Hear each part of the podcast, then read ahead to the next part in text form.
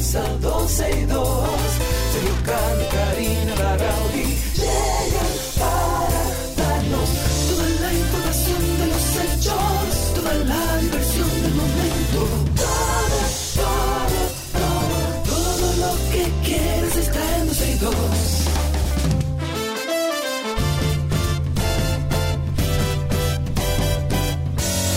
El reloj ya ha marcado las 12, ya comienza 12 y 2. Sergio Carlos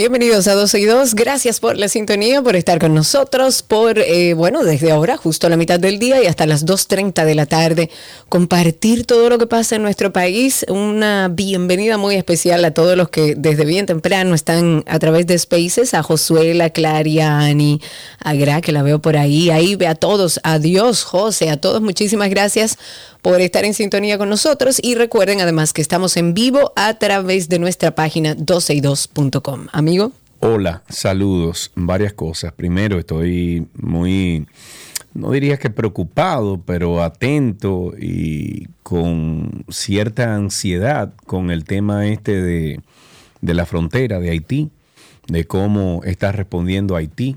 Ahí estamos por confirmar algo que se está publicando ahora mismo en algunas redes sociales de algunos periodistas, a ver si eso es verdad y si es así. Eh, anoche le dedicamos todo un editorial a, este tema en el Antinotis. Si usted, por favor, oyente, puede pasar por ahí a ver eso y si está de acuerdo, deje un comentario. Eh, y además, Karina, eh, ¿qué era lo otro que te iba a decir? Te iba a decir otra cosa y se me olvidó. Bueno, yo con el tema de. Haití, para abundar un poco en eso, eh, estoy realmente preocupada, igual que tú. Me parece que es un tema mucho más complejo. Bueno, la gente sabe que es complejo, pero es mucho más que lo que imaginamos, porque al final usted, y yo estoy de acuerdo y lo aplaudiré, va a aplaudir las decisiones del gobierno en torno a defender nuestra independencia de decisiones y a respetar acuerdos internacionales.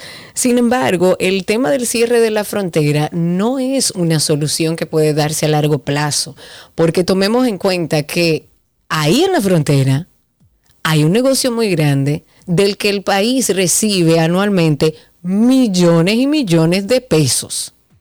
Entonces, no es una realidad que ya está resuelto el problema con cerrar la frontera y con tomar las decisiones de ver qué se hace con el río más arriba, mm, en la parte de la República Dominicana, por dos razones. Primero, porque hay un tema económico que hay que ver qué pretende hacer el país o si se está Sí, preparando. eso, eso afecta a ambas naciones. A ambas naciones, pero yo o estoy no hablando desde la nosotros. República Dominicana, claro que ambas naciones, porque eh, eh, eh, Haití no es un secreto que vive de ese mercado binacional y nosotros también tenemos muchísimos beneficios, millones, te digo, de dólares, creo que anda por los 800 millones de dólares al año. O sea, estamos hablando de un dinero bastante eh, importante para nuestro país y hay que ver cómo eso va a solucionar más allá de, bueno, cerremos la frontera, vamos a ver qué se hace con el río.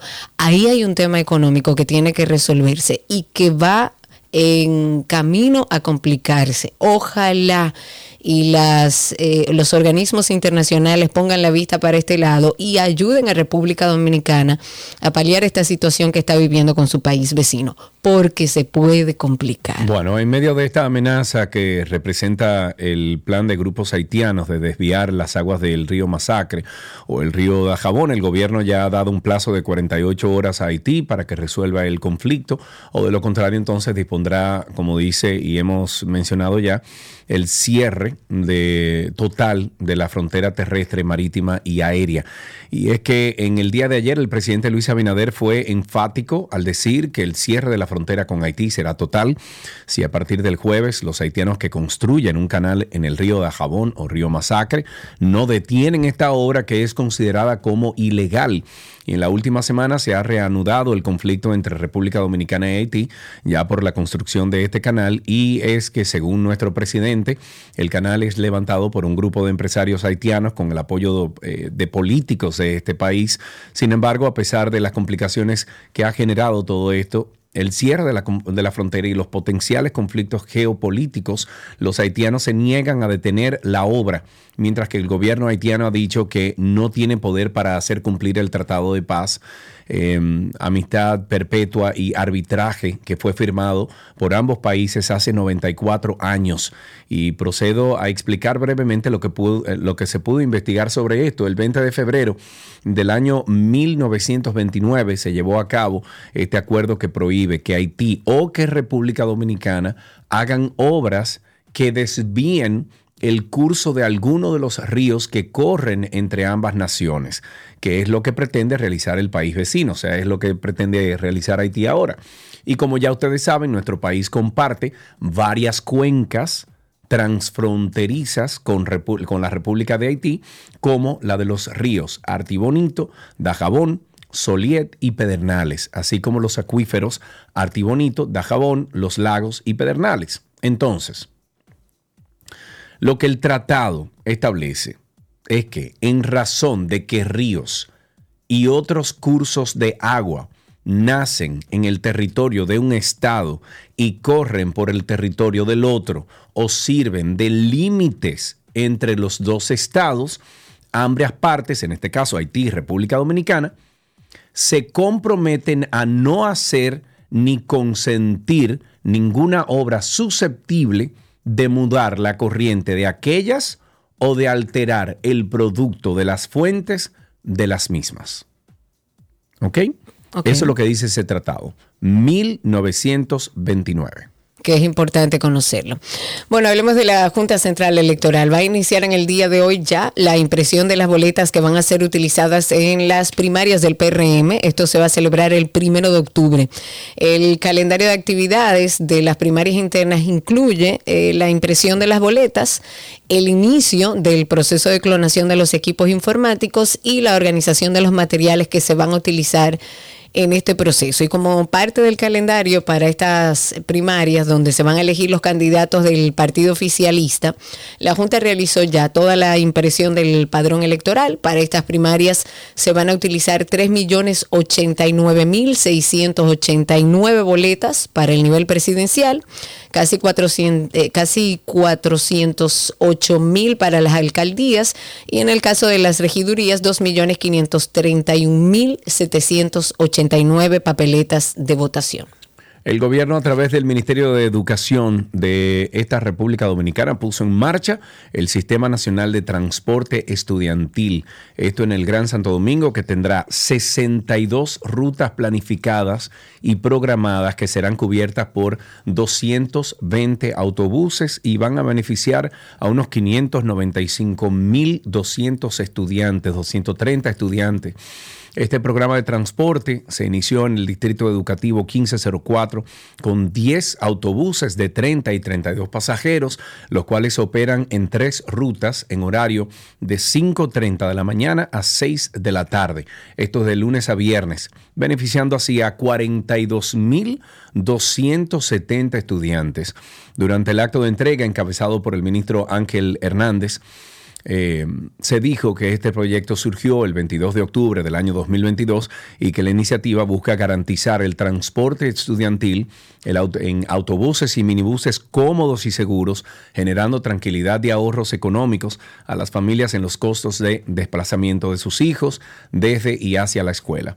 A mí me encantaría saber si esas... Eh, si esas, eh, esos transportes tienen algún tipo de límite de seguridad, de, velocidad, qué tipo de certificado tienen esos choferes, nada, cosas así de la vida común, ¿verdad? Yo lo único que había oído en torno a eso era que todas las eh, los transportes escolares tenían que registrarte, eh, registrarse, en este caso son eh, del mismo gobierno, entonces no sé cuáles son los requisitos para manejar esto, pero con la tecnología que tenemos hoy, y lo hemos dicho aquí siempre, tanto esos buses escolares deberían tener primero un máximo de velocidad que ya se puede hacer. Usted puede, yo, yo he viajado, por ejemplo, en Europa eh, y usted anda con un taxi que cuando se pasa de la velocidad estimada empieza a sonar dentro del vehículo y le llega una alerta con ese mismo sonido a la central, a la base, para que sepa que está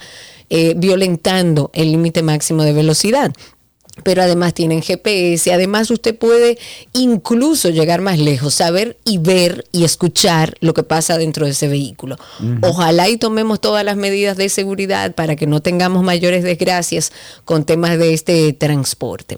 Actualicemos sobre el clima. Según las informaciones de ONAMED, hay varias provincias que van a ser afectadas en el día de hoy, sobre todo por fuertes aguaceros provocados por todos los efectos indirectos, en este caso, porque por suerte no llegó del huracán Lee, que está, bueno, a casi 900 kilómetros al sur de las Islas Bermudas. El último boletín que leímos de este organismo, de, de ONAMED, lo que dice es que la situación también está provocando un oleaje muy fuerte, sobre todo en la costa atlántica del país, así que Cuidado por ahí. En horas de la tarde también se ha confirmado que se espera un aumento significativo de las lluvias en el Ceibo, Atomayor, Monte Plata, Sánchez Ramírez, Samaná, Duarte, La Vega, Monseñor Noel, San Cristóbal, San José de Ocoa, Peravia, Asua y Barahona, entre otras provincias. Lo importante es tomar las medidas. Va a haber lluvia mientras dure la mm, la madrugada y primeras horas del miércoles, es muy posible que una vaguada asociada con este huracán, con Lee, genere algunos aguaceros, va a haber eh, tronadas aisladas, sobre todo en la costa sur que continuará durante todo el proceso de las horas de la mañana del miércoles. En otro tema, desde la Cámara de Diputados se busca crear, a través de un proyecto de ley, un régimen de inhabilidades que permita que a un grupo de ciudadanos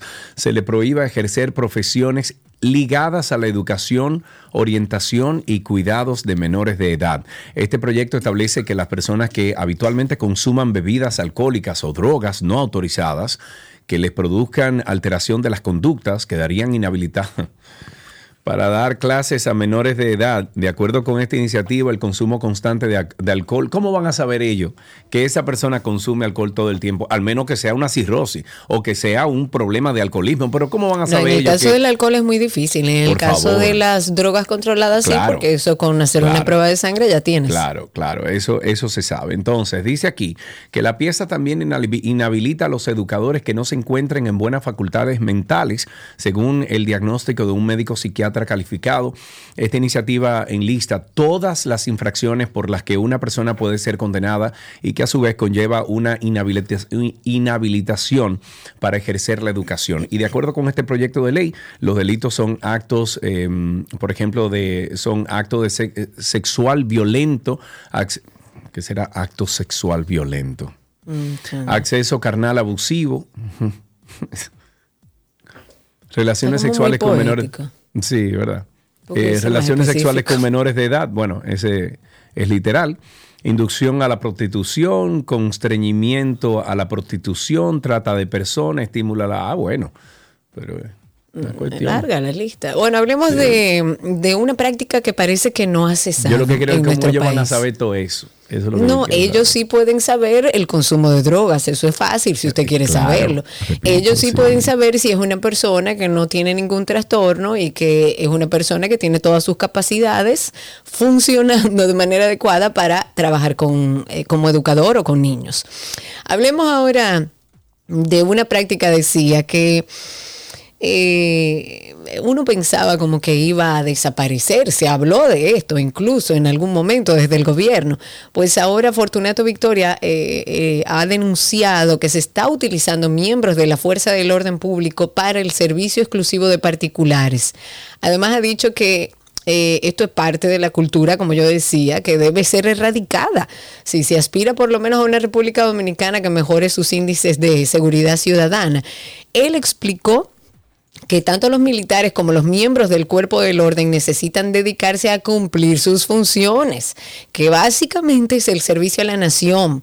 La idea es contribuir a una, efectiva aplicación de políticas públicas para que tengamos un país más pacífico. Pero dentro de todo lo que dijo hay algo que quiero citar. Él dijo, y cito, tener militares o agentes del cuerpo del orden bajo las órdenes de personas particulares asumiendo tareas domésticas o de seguridad privada, desvirtúa la función a la que están llamados a cumplir y violenta el derecho establecido en la Constitución de garantizar el orden público para todos los ciudadanos. Esto se había dicho que se iba a erradicar, se hizo incluso una gestión de prensa muy buena con este tema. Sin embargo, y según lo que dice Fortunato Victoria, aún continúa. Lo ideal hubiera sido que responsablemente de nombre y apellidos para que veamos quiénes están usando los militares que están llamados a proteger la nación, no a ningún particular. Es hora de comenzar el juego. Y yo pienso que es mirando hacia el frente que debemos caminar. Es importante aclarar. Inventando. Jugaremos. Corre, corre, corre, corre calamar. Corre que te pillan, corre por el mar. Inventando. Bueno, nos vamos con Calamar. El segundo juzgado de la instrucción del Distrito Nacional ratificó la medida de prisión preventiva contra el ex ministro de Hacienda Donald Guerrero, quien está recluido en Najayo Hombres por su presunta implicación en el caso Calamar. El procurador adjunto a cargo de la PEPCA, Wilson Camacho, dijo en la audiencia eh, que el Ministerio Público presentó nueve querellas y un interrogatorio en contra de este ex funcionario. En cuanto al interrogatorio, Camacho asegura que el Ministerio Público tiene evidencias de las maniobras fraudulentas del ex ministro de Hacienda y además, según el procurador, la defensa de Donald Guerrero no aportó nuevos eh, presupuestos. En cuanto a la prisión preventiva, el tribunal que preside la magistrada Patricia Padilla rechazó la revisión que buscaba la, la, variación de dicha medida, indicando que la condición de exministro del señor Guerrero pudiese ser un factor que quizás le permitiera obstaculizar la investigación. O sea que seguimos arriba en el palo subido. Bueno, leí una información que me llamó la atención. Creo que muchos de ustedes quizás han tenido acceso a ella a través de redes sociales, pero hay que mencionarlo porque hay que eh, dejar ese clientilismo en todos los aspectos del gobierno, pero a pesar de, de, cambios notables en el servicio exterior, nuestro país sigue siendo como uno de esos países contados en el mundo con un sistema consular que está basado en clientilismo y en una fuente de enriquecimiento para algunos privilegiados.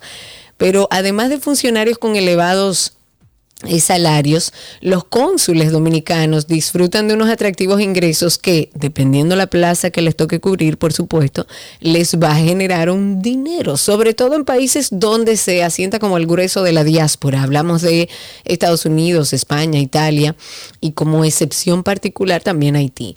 Pues esta riqueza procede del cobro de honorarios por encima de los marcados por el Ministerio de Relaciones Exteriores.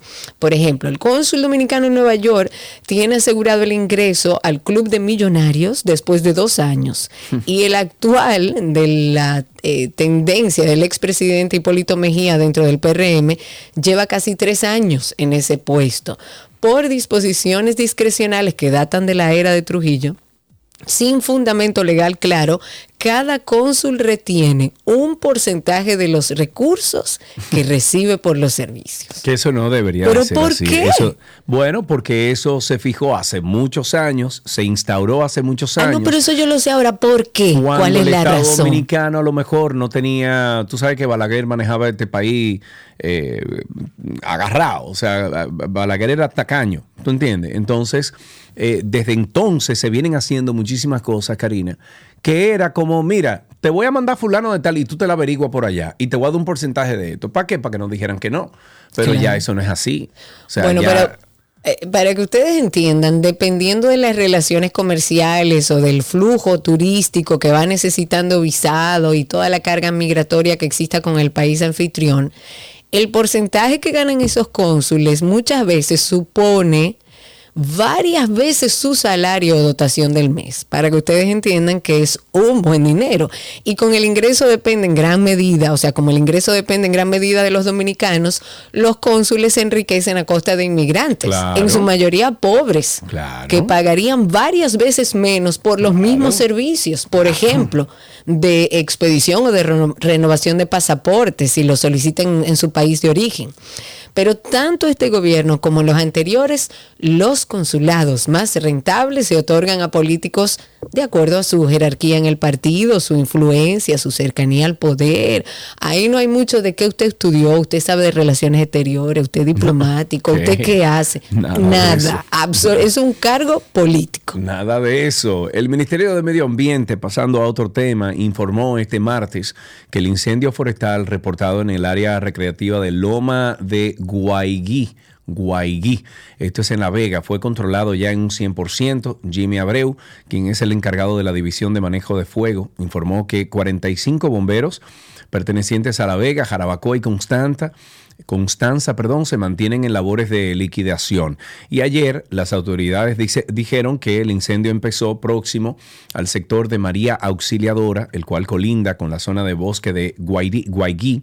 Abreu explicó que el incendio fue detectado por el personal del Cuerpo de Bomberos Forestales y que alrededor de las 12.40 comenzaron las labores para controlarlo. Yo me tiré un podcast el otro día, Cari, hace como un mes atrás. Me tiré un podcast sobre medio ambiente, sobre el por qué los fuegos son también importantes dentro del ciclo de la naturaleza, o sea, dentro del ciclo natural de un bosque.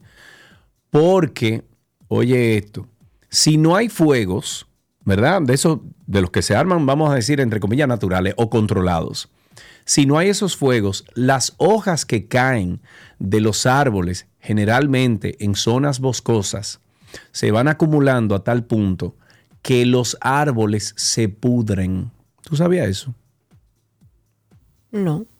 Sí. Eso es algo nuevo para mí. O sea, sé que, la- que, que de forma natural los fuegos existen, no con la, con la frecuencia que está sucediendo ahora, ni de la magnitud que sucede ahora en todas partes del mundo, porque eso es parte de lo que vivimos con el cambio climático, pero no sabía. Bueno, en el Parque Nacional Era Yellowstone. necesario. En el Parque Nacional Yellowstone, en, en los Estados Unidos, que es el parque, eh, bueno, por, por, eh, con más importancia, ¿verdad? De, de- de ese pulmón verde que tienen los Estados Unidos en diferentes lugares de, de su territorio. Eh, se hizo un estudio desde los años 1930 hasta los años que estamos viviendo ahora del por qué eran tan importantes esos fuegos controlados y esos fuegos naturales que pasaban en ese parque.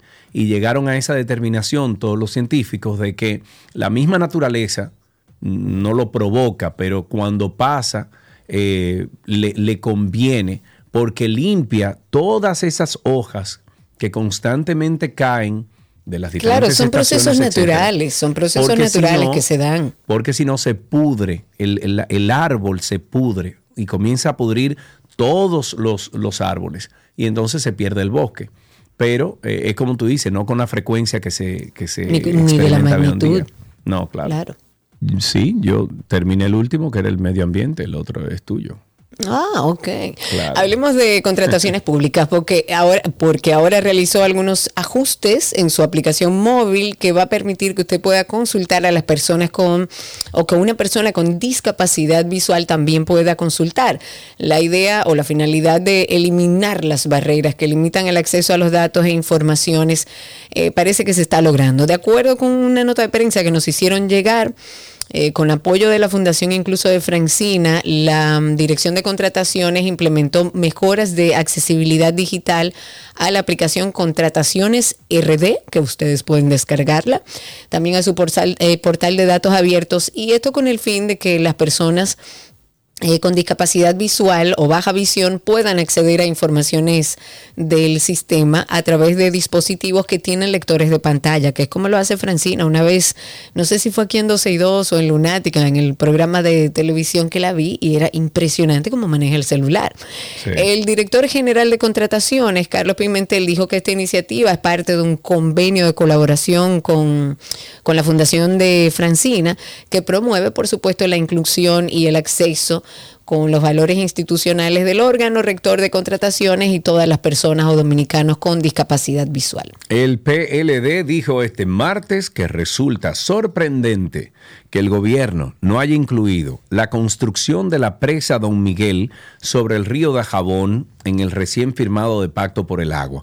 A través de un comunicado de prensa, el partido opositor dijo que este hecho plantea cuestionamientos sobre la coordinación interinstitucional en la identificación de las prioridades nacionales en el sector del agua, ya que la referida presa debió ser considerada fundamental en el acuerdo firmado el pasado 14 de agosto, en referencia a una reunión de la Comisión Bilateral en mayo del 2021 para establecer acciones estratégicas para garantizar la sostenibilidad del recurso del agua con el propósito de anticipar la escasez, reducción o disminución del caudal en el río Masacre, el PLD consideró que el presidente Luis Abinader debió presentar ayer lunes al país un informe con los resultados de la aplicación de esas medidas. ¿Y por qué ellos no lo hicieron en 16 años? Es, Ahora, que mientras tú compartías la información, yo dije, que, ¿pero ¿por qué no lo hicieron fácil, ellos? Es fácil. Pero después de 16 años de tú tener el control de un país y tú venir entonces en tres años decir, no, que no hicieron esto, que no hicieron lo otro, y por qué no esto, y por qué no lo otro, no es fácil. Claro que no. Vamos a recordar nuestro podcast, Karina y Sergio After Dark. Volvemos, señores, abriendo este año con un temazo. El falso concepto que tenemos todos del éxito. Y más con estas redes sociales, Karina Larrauri, en donde lo que vemos es todo logros. No vemos el paso falso. El éxito es el resultado que te lleva a ser pleno, feliz y satisfactorio. Pero el resultado realmente lo que importa es cómo tú haces el camino, en quién tú te conviertes en el camino, en esos fallos y desaciertos. Tenemos la tendencia a ver el éxito de los otros, a idealizarlos y a querer llegar ahí. Hay muchas personas, Karina, que se frustran por no lograr alguna meta a cierta edad o época de la vida. Hay una parte importante y es que el éxito muchas veces nos sentimos vacíos porque eso a mí no me hace feliz y porque no partió de mí, de lo que yo en realidad quería, que es lo que es la construcción de la real identidad. Karina y Sergio, After Dark. Karina y Sergio After Dark en todas las plataformas de podcast. Pero lo más fácil que usted puede hacer es entrar a Google y en Google, usted pone en Google, ¿cómo era? Google, Google. Google. entrar a Google y en Google eh, usted ahí entonces. no eres bueno. No, ya no. No, tú no eres bueno. Pero bueno, en Google eh, usted puede buscar ahí Karina y Sergio After Dark. Gracias por la sintonía. 12.32 de la tarde. Ya regresamos.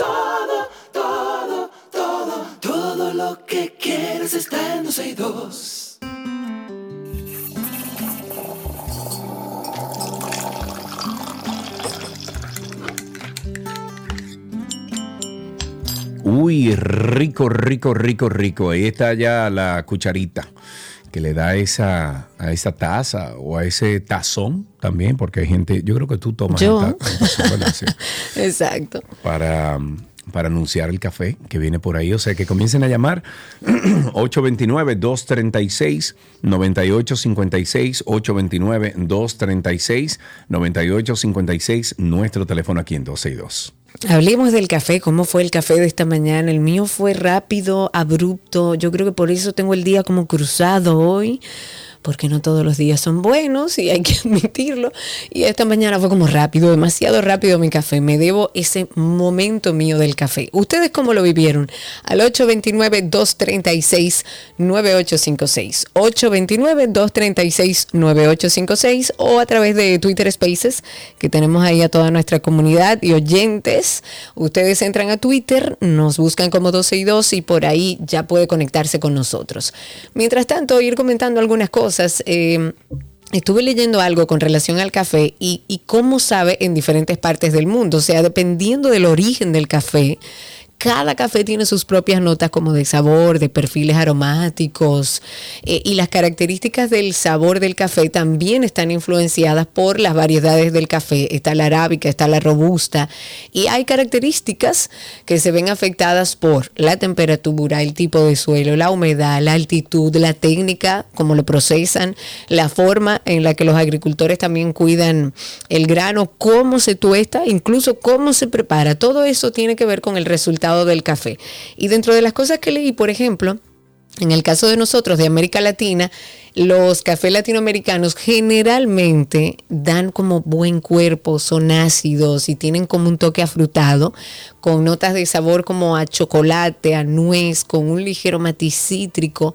Sin embargo, si nos vamos a África, el café en África puede tener un sabor también afrutado, pero más floral y mucho más dulce. Las dos principales regiones productoras son Etiopía y Kenia, y el café en África no tiene nada que ver con el café que se, se siembra y se consume en América Latina. Mira, eh, ahí tenemos dos llamadas. Tenemos a nuestra People. ¿Cómo estás, amor? Hola, people. ¿Todo bien? Bien, miren, le estoy llamando para contarle que anoche Guillermo, el de la comunidad, ha puesto Ajá. una encuesta de cómo nos gusta más el café, que si el colador de campo, que si greca y que si greca eléctrica. Pues Aquí ganó greca. la greca. Ganó la Claro, greca.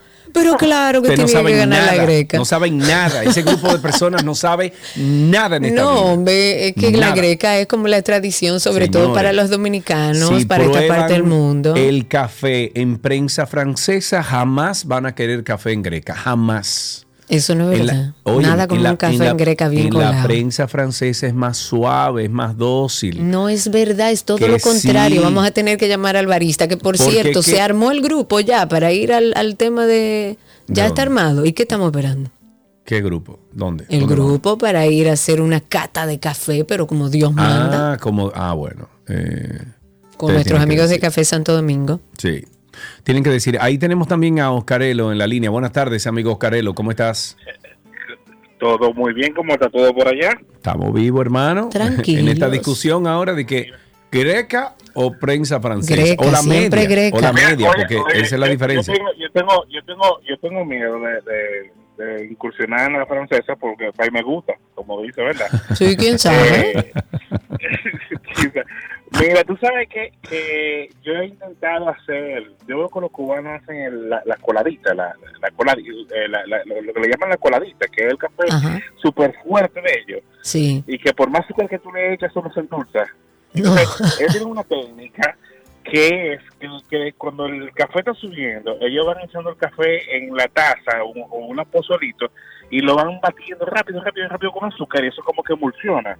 Ah, sí. Oye, eh, yo lo he buscado en internet, pero a mí, a mí me encantaría porque es un café muy artesanal, muy difícil de hacer, pero al final es un café como para esa ocasión que tú dices, yo quiero un café cubano hoy y eso es, eso es delicioso. Ah, bueno. Mira, Mira, ahí un está café la... cubano duro, oye, duro. chico. Pero mira, yo revisando aquí, Karina, ¿tú sabes cuántas canciones en Spotify hay del café? ¿Tú te has imaginado? ¿Cuántas? No, ni Está idea. este, que la conocemos. Ay, sí. ¿ok? Ese del café. Está eh, Café con leche de Simon Grossman, que es lindísima esa canción.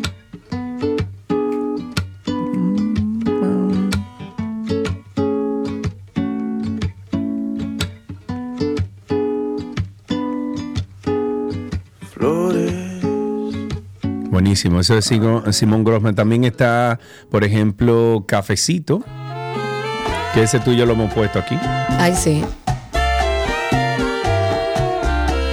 Está también Café con Canela de 7 de Islanauts.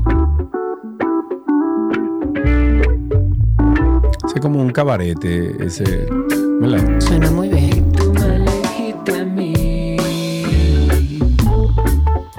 Mira qué chulo. No lo había escuchado. Ese está Café también de Helpy Smith. El café de tus ojos me dicen que me amas. Encuentro lo bonito de la Y está Café con leche de Pitbull. ok. Epa. Ey, pero mándame ese álbum. Tú nada más tienes que poner la, la mm, eh, palabra, Palabra café, café. en Spotify y te sale la lista de todos los cafés. Digo, de todas la- las canciones con café. O sea que bien. Señores, hasta aquí entonces este cafecito a las 12 en 12 y 2.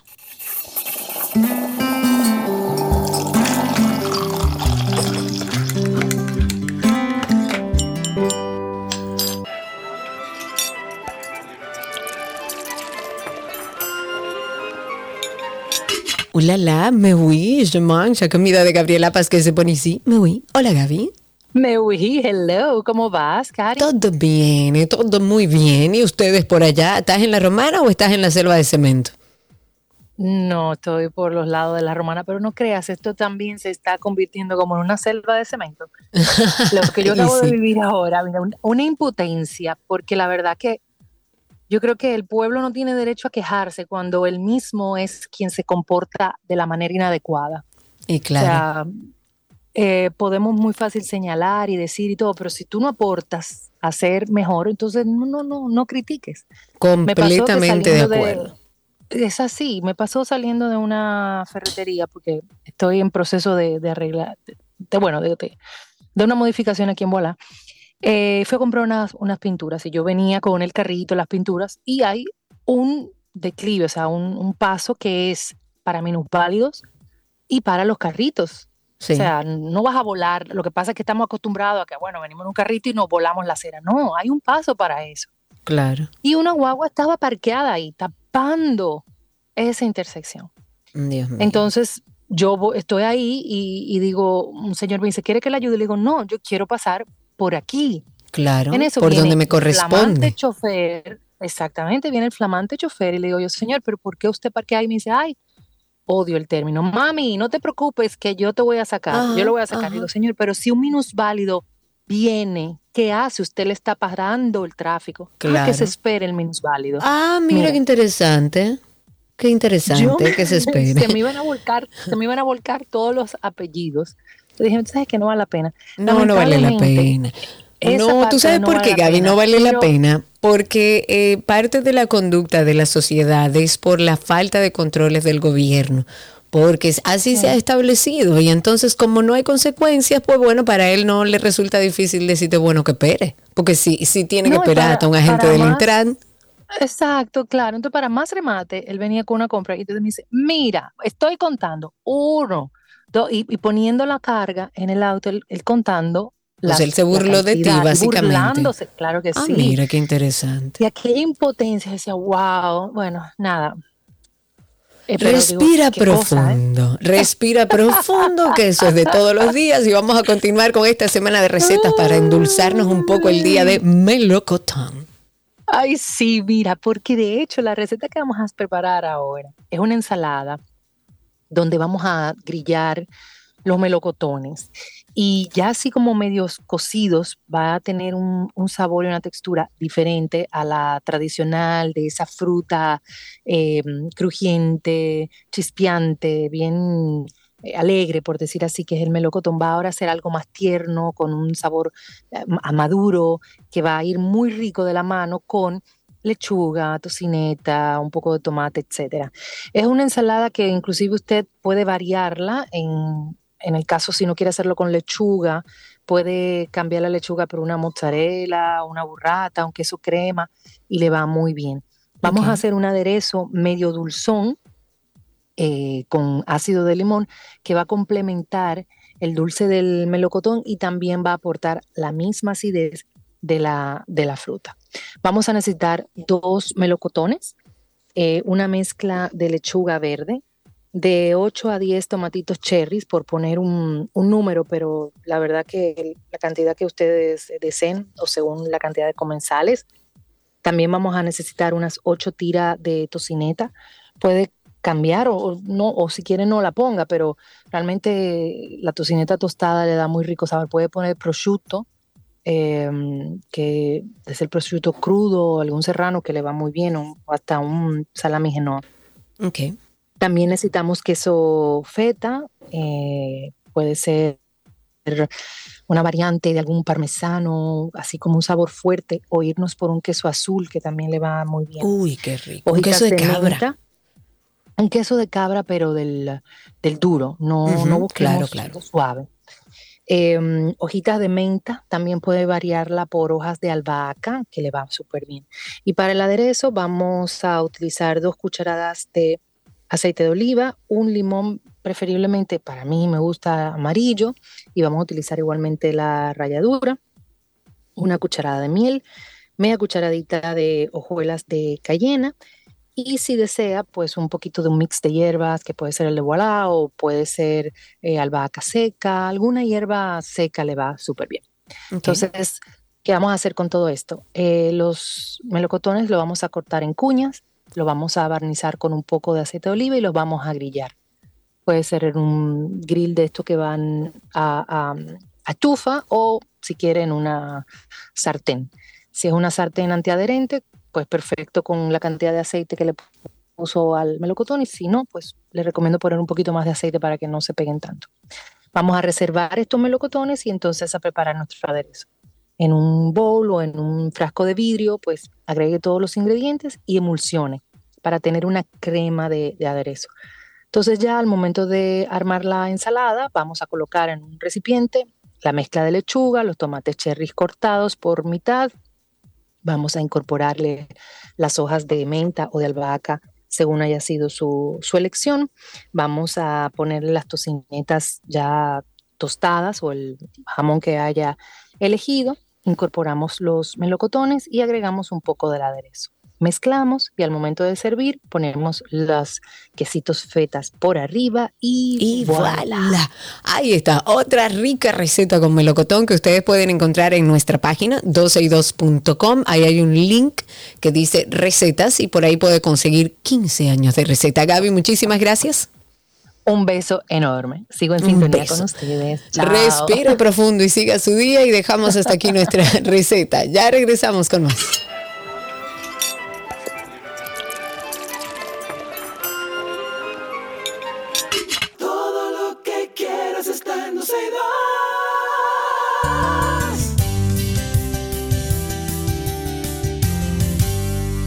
Bueno, esto es una conversación interesantísima porque, y yo creo que cada vez que abrimos este segmento de conversación decimos lo mismo, y es que sí, son conversaciones interesantes. Recibimos al doctor Amado Alejandro Báez. Karina, voy a votar, voy a votar un poquito la, la ética y el protocolo y la educación, pero este tigre tiene más título que cualquier... Do Óyeme, este tigre es un monstruo, con todo el pantano, ¿ok? Yo, yo debo decir que este doctor que vamos a presentar, yo lo quiero mucho y sé que el currículum es un lío, eh, eh, resumirlo es un lío, pero la señora esposa de ese señor, esa es la montra. Por lo Ah, menos para mí, en Oye, mi vida y durante doctor, mi pero- vida. no, pero, pero un momentico, defiéndase, doctor, porque así no puede Él ser. no se va a defender. No, no, óyeme, es así, es completamente así. Yo creo Te dije que él no se va a defender. Qué placer, eh, amado Alejandro Báez está con nosotros, especialista triple certificado en medicina de emergencias y atención prehospitalaria y trauma, cuidados críticos. Todo eso resumidísimo, señores, porque es grande. Es Sí, largo. claro. Mira, doctor, una cosita. Antes de empezar esta conversación y garantizando la, la eficiencia para nuestros oyentes, ¿tú tienes el teléfono en el oído, doctor?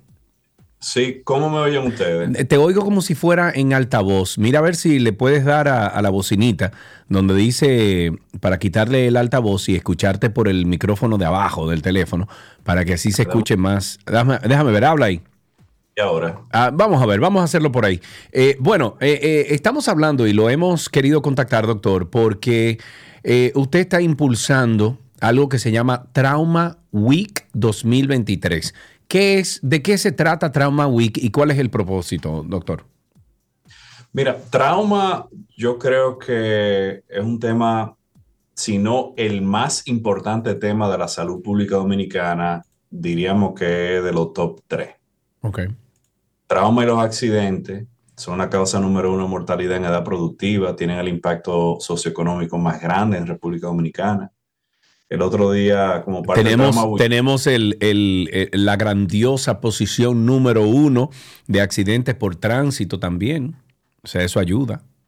Y eso ha ido evolucionando a través de los años. Tú sabes que es bueno, para hablar de qué se trata Trauma Week, si me permiten, eh, quiero hacer un poquito de recuento de cómo llegamos ahí en República Dominicana, si me lo permiten. Claro, claro. El, en epidemiología existe un tema que se llama la transición epidemiológica, que tiene que ver con la transición económica. Si nosotros vamos, la economía dominicana en los años 60, 70 se basaba en agro, y con una economía basada en agro venían enfermedades respiratorias, eh, dia- diarreicas, venían infecciones como tema- eh, temas importantes de la salud pública. Cuando evolucionamos entramos en industria, cuando entramos en turismo, la epidemiología dominicana evoluciona y de repente trauma y enfermedades crónicas, infarto, accidentes cerebrovasculares, eh, diabetes y sus complicaciones, eh, pero sobre todo el trauma, que es el tema que tratamos hoy, ocupan principales posiciones en la mortalidad de los dominicanos. Es así. Entonces- es así. Y entonces, ¿cómo ustedes planean, eh, doctor, abordar este tema o las posibles soluciones a este gran problema que tiene República Dominicana?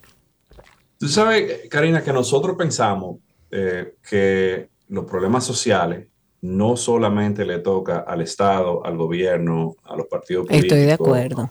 abordar y resolver. Entonces nosotros entendemos que era necesario hacer un proyecto de emprendimiento social y evaluar cómo se verían colaboraciones público-privadas, académicas en estos temas importantes a la salud pública dominicana.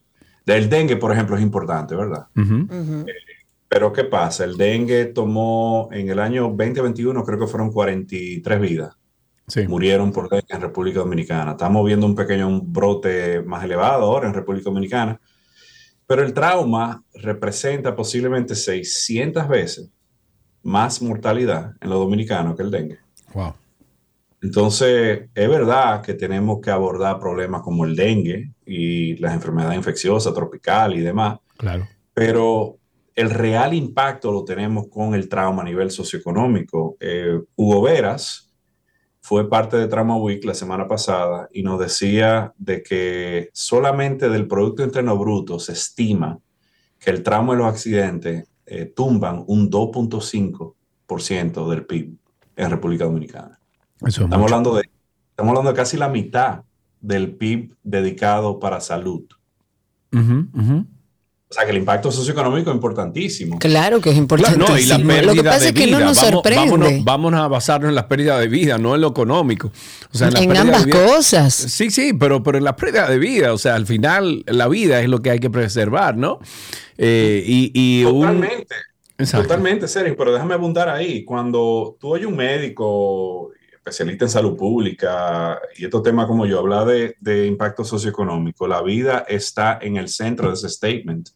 Claro. En, en epidemiología tenemos lo que se llama eh, life, eh, Quality Adjusted Life Years, QALYs.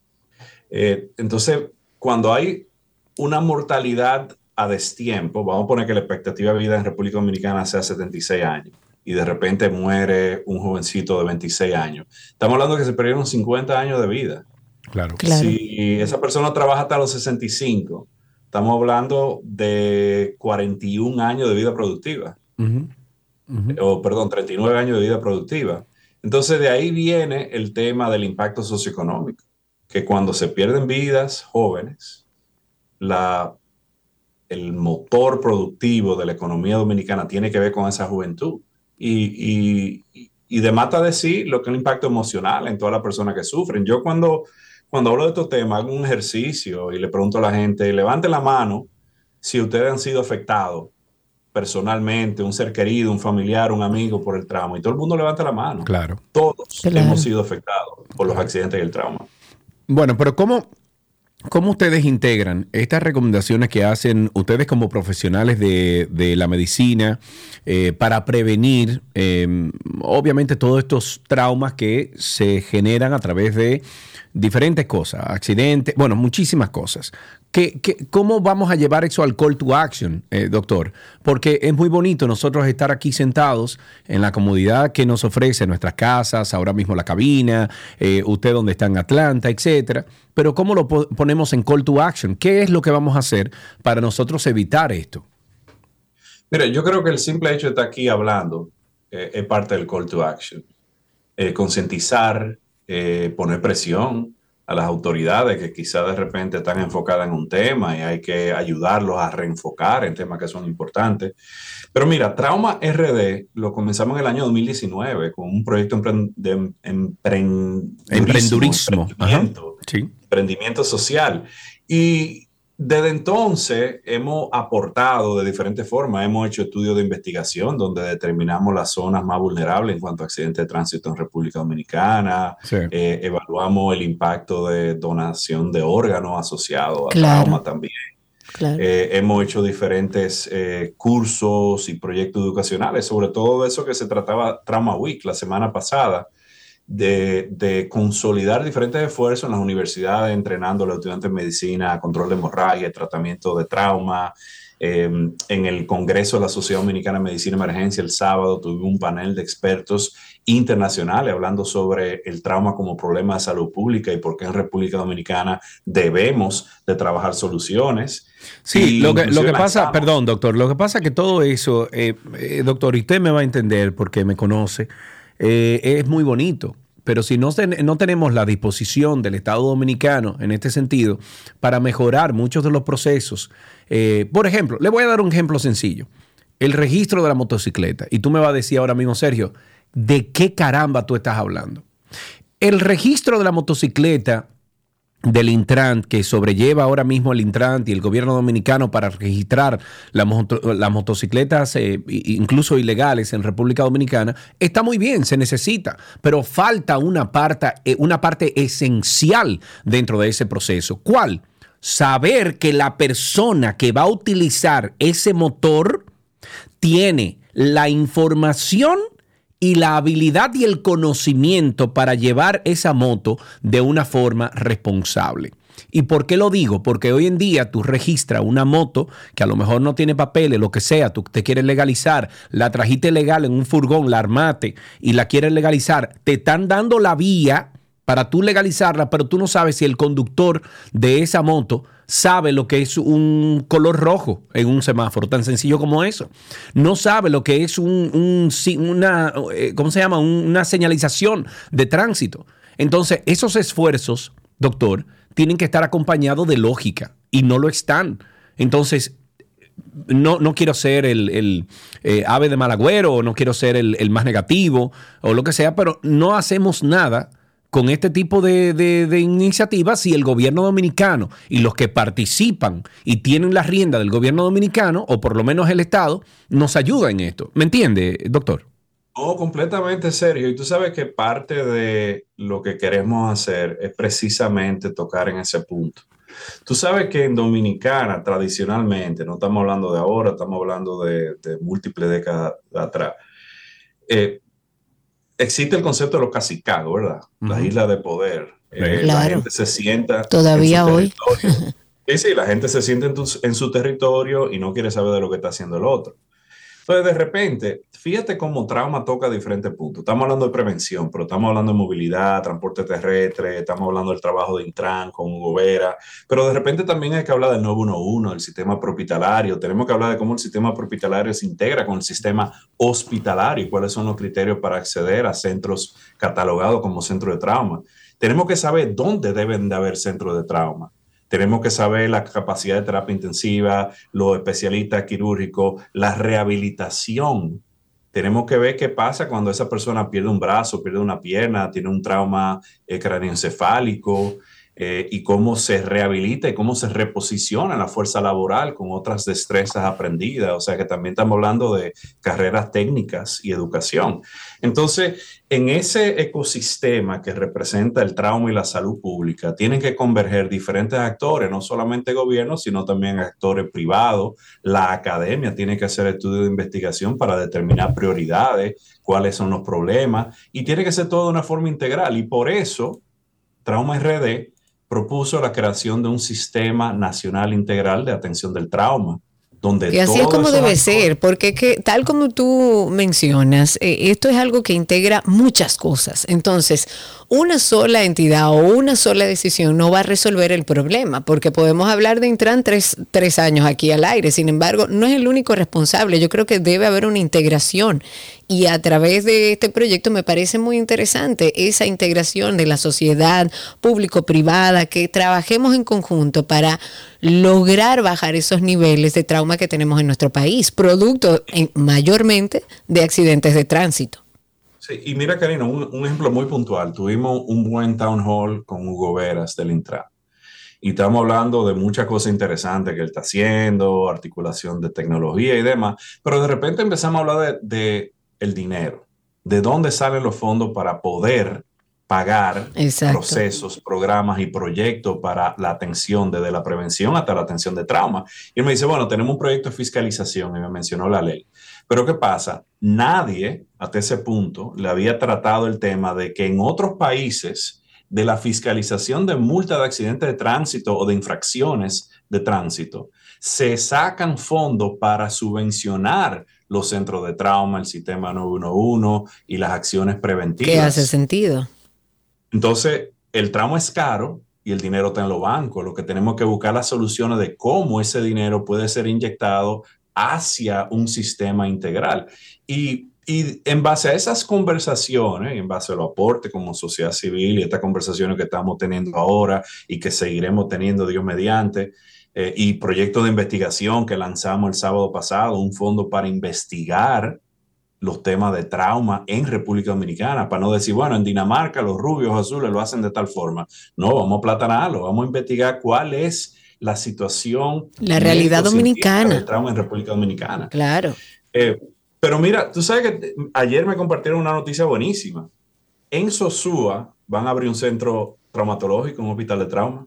Se Genial. inició la construcción. O sea que ya se está extendiendo eh, ese sistema, ese network de centros de trauma que tiene que ver en República Dominicana. Todavía nosotros entendemos que la región este necesita un centro de trauma. Claro. Pero, pero, que, pero que esas son soluciones a problemas que no se están tratando desde su raíz, doctor. Y ahí es que voy, o sea, tenemos que atacar el origen, porque si no, estaremos siempre en República Dominicana y creo que tenemos esa cultura, incluso tenemos ese, eh, eh, yo creo que ese chip dentro de nosotros, de que nosotros, ah, no, vamos a resolver, pero no vamos a resolver el origen, no vamos a resolver desde donde se generan esos problemas, no, vamos a resolver eso después que el palo está dado. Entonces sí, está muy bien, Sosúa lo necesita por cualquier emergencia. Pero si no tratamos, como dije, desde el origen, esto no vamos a avanzar. Y perdóneme, estoy un poco negativo hoy, doctor. Tranquilo, tranquilo. Mira, eh, el origen es complejo, ¿verdad? Porque, y hay que Claro. evaluarlo mejor. De repente yo, como no estoy tan negativo y estoy viendo el vaso medio lleno, Bien, usted de mi soluciones, quiero ofrecer soluciones. Quizá lo que tenemos que hacer es ver cómo ese proceso de integración de todos esos actores que constituyen ese ecosistema de atención al trauma pueden hablar uno con el otro para entender mejor el problema. Porque, por ejemplo, hay un registro de accidentes de tránsito, pero el doctor Marco Núñez, decano de UNIBE, en el town hall que tuvimos la semana pasada, mencionaba, bueno, pero ¿qué pasa con las personas de trauma que llegan a los hospitales y mueren por consecuencia del trauma? Sepsis, eh, eh, shock hemorrágico, ya siendo hospitalizado. Incluimos esas muertes, incluimos esas complicaciones dentro de lo que es un registro integral de trauma. Y la respuesta es que realmente no creo que sea así. Entonces tenemos una visión parcial de lo que está pasando. A donde voy es que para poder entender el problema en el año 2023, donde la ciencia de data eh, está eh, moviendo el mundo, donde todo tiene que ver con información y data, nosotros tenemos necesitamos, tenemos la necesidad de un registro de trauma comprensivo que nos ayude a entender la problemática desde lo que pasa en la calle. Ah, bueno, esto fue un accidente porque había alcoholismo involucrado o había un exceso de velocidad o de repente era un motorista que no tenía casco. Hasta de repente ves qué es lo que pasa en los hospitales y después que salen de los hospitales. ¿Qué pasa con esas personas? ¿Cuáles son las inversiones en rehabilitación, los procesos de rehabilitación? ¿Se quedan en su casa eh, afectados, discapacitados? ¿De repente hay un proceso de reinserción? Sí. Entonces, la data es súper importante en esto. Yo creo que, que eh, más que ejercer eh, crítica a, a lo que muchos sabemos que son las raíces de, de nuestros problemas sociales, podemos trabajar soluciones. Y, y de ahí es lo que queremos hacer. Mira, en, en trauma y salud pública, en epidemiología de trauma, existe lo que se llama el Haddon Matrix. El Haddon Matrix te habla de que tú necesitas un huésped, un vector, y tú necesitas eh, un medio ambiente para, para determinar las causas exactas que producen que un accidente resulte en una mortalidad, resulte en, una morbilidad. Y de repente la integración de una herramienta de salud pública sencilla conocida como el Haddon Matrix en lo que es nuestro registro de trauma eh, ofrecería muchas soluciones eh, objetivas. Bueno, todo lo que aporte un granito de arena para este tema, eh, doctor, es importante. Muchísimas gracias por su tiempo. Cuénteme cómo o dónde puede ir nuestros amigos, o pueden ir nuestros amigos oyentes para integrarse a este, vamos a llamarle movimiento de Trauma Week. Sí, mira, Trauma Week pasó y vamos a entrar ya a hacer Trauma Week, a organizar Trauma Week 2024, que viene duro. Venimos con un congreso que se llama TRAC, Trauma y Cuidados Críticos. Eh, estoy dando una primicia con ustedes. porque Ey, bien, ustedes bien, son bien. especiales, Y, y mi esposa Elisa me dijo que, que vale. Karina es ultra especial. Muy bien. Mira, hay un pasado cirujano general de los Estados Unidos, Richard Carmona Martínez, el 17 cirujano general de los Estados Unidos, un cirujano de trauma con una maestría en salud pública, que fue Surgeon General. Ujú. El Surgeon General no existe en República Dominicana, pero digamos que es una combinación entre el ministro de Defensa y el ministro de Salud. Vamos a decirlo así. Ok, Es como una un- mezcla de eso. Una mezcla de esas gringas que tienen poder e influencia. Richard Carmona Martínez es mitad dominicano. Es un experto en salud pública Oiga y trauma. Y Richard Carmona Martínez eh, aceptó ser asesor de nosotros en estos temas y venir a República Dominicana el año que viene a ofrecernos sus conocimientos para trabajar soluciones en el Trauma Week 24. O sea que hay muchas cosas interesantes que estamos cocinando. Eh, le comentamos al presidente Abinader y, se puso súper contento y lo celebró porque realmente lo que queremos demostrar es que desde la diáspora hay mucho talento. El doctor Luis Taveras es un cirujano de trauma dominicano que trabaja en Texas. Hay mucho talento eh, dentro de República Dominicana y fuera de República Dominicana y podemos todos colaborar para soluciones. De acuerdo, y Y- me encanta cuando, cuando las soluciones se buscan de manera integral, cuando todos los actores están integrados en buscar una solución. Quizás el planteamiento de Sergio Carlos es eh, negativo porque uno está acostumbrado a no ver muchos resultados porque se hacen trabajos de manera separada y nunca funcionan quizás como uno está esperando, pero yo creo que es un muy buen inicio, que ojalá esto siga creciendo y que podamos desde, tal como dices, eh, la diáspora y esos dominicanos como tú y como doctores con gran conocimiento que están fuera de nuestro país, que nos ayuden a entender esta problemática tener la data, que para mí tú dijiste que es muy importante, para mí es indispensable, y trabajar en consecuencia, o sea, trabajar en buscar soluciones de manera integral. Me parece eh, hermoso el trabajo que están haciendo y ojalá esto siga creciendo y haya el interés desde el Estado y desde la sociedad en hacerle frente a este mal número que tenemos eh, en temas de traumas. Eh, doctor Amado Alejandro Báez, muchísimas gracias por su tiempo. Un abrazo. Bueno, gracias a ustedes por la oportunidad. Y dos cosas rapiditas. Número uno, yo sé que el corazón de Sergio siempre está en el lugar que tiene que estar. Y todo lo, sea negativo o positivo, viene de un buen sitio. Es, Lo busca- segundo es buscándole es- la quinta pata al gato. Eh, lo segundo es quiero pedirle disculpas porque yo pensaba que en estos días la entrevista iba a ser a radio, pero también grabada. Eh, quiero pedirle disculpas porque mi esposa Elisa me dijo, si te vas a entrevistar con Karina, por lo menos peínate. Ay. Yo estaba peinadito. Dile que la amo. Era por radio nada más, o sea que, que Está bien, está bien. Ahí venimos con video prontamente. O sea que muchísimas gracias, doctor. Un abrazo. Estuvimos hablando con el doctor Amado Alejandro Báez, es especialista triple certificado en medicina de atención prehospitalaria y trauma, cuidados críticos, entre 830 mil títulos más que tiene ese jevo. Estuvimos hablando acerca de Trauma Week 2023.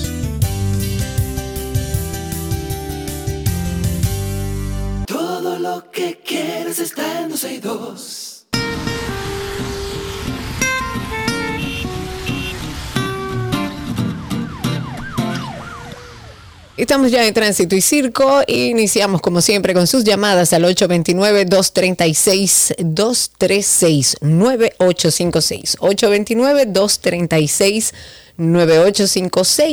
A través de Twitter Spaces también por ahí pueden solicitar ser hablantes, conversar con nosotros y decirnos, bueno, cómo está la calle, cómo está el tránsito y cómo anda el circo.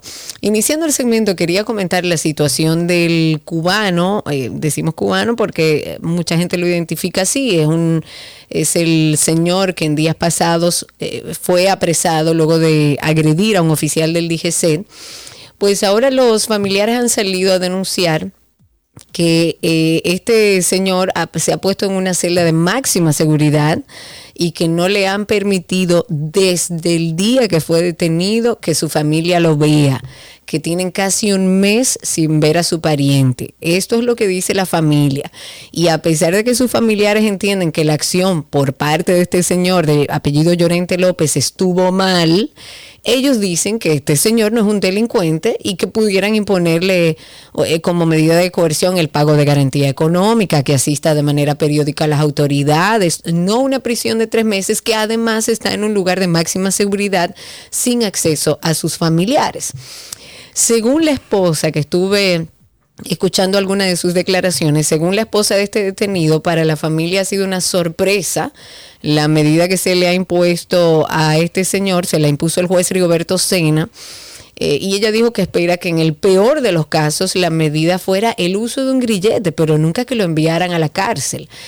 A mí me parece, a menos que haya una información que uno no maneje y que las autoridades la estén manejando, que lo que está sucediendo con este cubano, Julio César Llorente López, es un exceso, es un abuso de autoridad.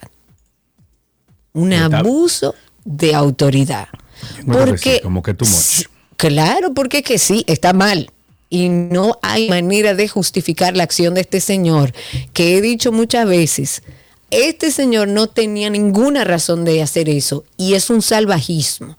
Ahora, gran parte de esa culpa, de ese accionar, la tiene y la provoca el Intran, que no anuncia a la ciudadanía que va a empezar a, a sacarle fotos a los documentos o que va a escanear nuestros documentos. Porque yo soy una que si a mí me paran y veo que están escaneando mi documento, con toda la incertidumbre y la inseguridad que uno tiene con respecto a los agentes y a la policía de nuestro país, y yo lo primero que voy a hacer es preguntar, ¿por qué usted está escaneando mis documentos? ¿O por qué usted le está sacando una foto a mis documentos? El Intran jamás anunció que eso iba a suceder. Dicho eso, no justifico la acción de este, de este señor cubano, no la justifico, es un salvajismo, es muy violenta su reacción. Sin embargo, no me parece que la medida que han tomado con este señor sea justo por lo que hizo. Hemos visto situaciones similares y yo no he visto, por ejemplo, a una política que agredió también a uno y no la veo en una cárcel de máxima seguridad. Habrá que ver si hay otras informaciones que uno no maneja, pero la realidad es que a simple vista, con la información que ha salido, lo que se está cometiendo con este señor, me parece que es un abuso. Vamos a tomar algunas llamaditas. 829-236-9856. 829-236-9856 es el teléfono aquí en 12 y 2. Los conductores de tres empresas involucradas en el trágico accidente en la carretera La Otra Banda de Bávaro, en el que lamentablemente perdieron la vida nueve personas, no contaban con la licencia correspondiente para la categoría de vehículos de pasajeros. Amén. Mira qué bien, Qué lindo, ¿eh? Qué bonito. Pero entonces tú vas por la carretera del Coral, por ahí, por la autopista del Coral, te pasa a 105, de 100 a 105, te pasa por 5 kilómetros y a ti es que te paran, pero no paran a un camión que anda delante de ti. ni a un sin camión, ni a un motorista. No paran a ni un a una camión platanerita que, está que, anda a 10 botando kilómetros por hora. Como si fuera una chimenea. Exacto. No paran a un tigre que va en un motor sin, sin casco. No paran a una platanera que va de lado porque tiene más carga de la que soporta. Pero no, es al conductor. Pero no paran un carro público por cinturón y a ti te paran. No, es que la, no, espérate, es que la ley se lo, se lo garantiza, o sea, la ley no se lo Se lo permite. Se lo Ah. permite. Los carros públicos. Dice explícitamente, los Pero carros públicos no tienen que utilizar cinturones de seguridad. Mi amor, hicimos ejercicio hace como ocho años, cambiaron la ley y la dejaron igualita. Fue un tema que nosotros tratamos aquí, eh, eh, Karina, que la ley a los carros públicos y dice específicamente los carros que se dedican al transporte, eh, transporte público no tienen que ponerse, no sé cómo lo, lo, lo- lo- ¿cómo se llama esto? Lo dijeron exactamente, o lo, lo escribieron exactamente, pero le da la excepción, o sea, le... le- le- ¿Bajo no- qué alegato? ¿Por qué usted no se tiene que poner públicos. cinturón? Ah, porque son carros públicos. O sea que si yo a partir de mañana digo que mi carro es un carro público y que yo voy a empezar a montar gente y a utilizarlo como carro público, no me pueden poner una multa. O sea, si yo le digo a esa gente del que- no, yo soy tiene que carro pertenecer a un público. sindicato, ¿eh? Ah, es que ese es el otro Ah. problema, que le hemos regalado la calle a los sindicatos. Aquí nadie puede decir yo cojo mi carro y, lo- y me dedico, porque le entran a batazos, literalmente. 829-236-9856, 829-236-9856. Ahí está Indira en la línea. Cuéntanos, Indira. Hola, buenas tardes a todos. ¿Cómo están? Bienvenida, muy bien. Mira, en relación al caso del cubano de Llorente, creo que es bueno tomar en cuenta que circuló una noticia de que él entró al país ilegal, conju- conjuntamente con otra persona de otra Bueno, pero si es real esa situación, como hacen con otros extranjeros indocumentados, hay un proceso para que usted lo lleve al lugar que lo vaya a llevar y lo lleve a su país. Sí, pero cuando se llevan dos procesos y dentro de ellos hay uno criminal, cuando tú tienes una persona que ingresa al país de una manera ilegal, la manera de tú asegurar que se va a presentar a ambos procesos es bajo una, una prisión preventiva. Usted es abogada para ver si me ayuda. Claro, claro, claro. Ah, porque se nota que es abogada. Déjame hacerte Sí, una pregunta, Entonces, no estoy diciendo que ese es su caso, claro, porque no conozco. Yo había oído eso y ha salido en la prensa eso, pero ponerlo en una en una celda de máxima seguridad sin dejarle que su familia lo vea es parte del proceso legal. En este caso. Es que, es que en ocasiones, no estoy diciendo que es su caso, en ocasiones, si es una persona que entra de manera ilegal al país, porta documentos ilegales, los consigue de una manera ilegal y según lo que se dijo de él en la noticia, que no creo que sea necesario repetirlo, fue bajo unos cargos un poco eh, grandes. Entonces, se debe de mantener eh, bajo ciertas restricciones para poder verificar cuál fue el proceso que tuvo para entrar, cómo fue que lo logró, qué fue lo que ocurrió. Y también hay que tomar en cuenta que involucra parte del el gobierno cubano, que también tiene otro tipo de manejo cuando tiene personas de su nacionalidad que entran a otros países de manera ilegal. Entonces hay que tomar muchas cosas en cuenta eh, para poder realizar un juicio de valor en cuanto a lo que está ocurriendo. No es solamente que ah, él cometió una agresión a, un, a una persona del Intran o de la DGC que está muy mal de su parte, pero hay que hay que ver el conjunto de las cosas. Es bueno educar a la población de que quizás no sea solamente por eso. que Exacto. quizás hay algo Ahí es que ahí voy. Que debe de, de- de tener la prensa misma, eh, mantener, como lo mantienen informado de esta parte, entonces ya mantener informado del conjunto, para que las personas se puedan educar sobre el proceso penal que lleva nuestro país. Totalmente Gracias, de Indira. acuerdo, Indira. Muchas gracias. Muchísimas gracias. Teníamos a Martín en la línea, pero trancó. O sea que podemos pasar con fue. nuestro amigo Nelson, creo, Karina. Sí, tenemos a Nelson. Eh, mm, quiero, quería hablar con él porque la empresa Verde Eco Reciclaje Industrial ahora ha acusado de desacato al Ministerio de Medio Ambiente porque no acogió una sentencia del Tribunal Constitucional del año 2018 que ordenaba prohibir la exportación de baterías eh, ácido plomo usadas. Se le llama se le llama VAPU o VAPU, que es un desecho muy peligroso. Esta denuncia la hace José Antonio Rodríguez, él es presidente de VER y él dijo que hace cinco años el tribunal ha ordenado a Medio Ambiente que emita en un plazo no mayor a tres meses el reglamento de prohibición de exportación de ese tipo de desechos como manda la ley de medio ambiente. Eh, tratamos de hablar con nuestro amigo Nelson, por suerte lo conseguimos, nos ayuda a ampliar un poco sobre estos temas relacionados al medio ambiente. Amigo Nelson, ¿cómo estás? Gracias por el contacto y que hacía día que no hablaba con ustedes. Sí, demasiado tiempo, muchas cosas, la vida muy rápida. Nelson, cuéntame sobre esto. ¿Es cierto que el Ministerio de Medio Ambiente no acogió esta sentencia? ¿A qué se debe? ¿Qué, qué- qué es esto que está sonando ahora? Mira, lo que pasa con este caso de la exportación de baterías es, es un tema que involucra, claro, desde luego, asuntos ambientales, pero también asuntos empresariales y de competencia y demás.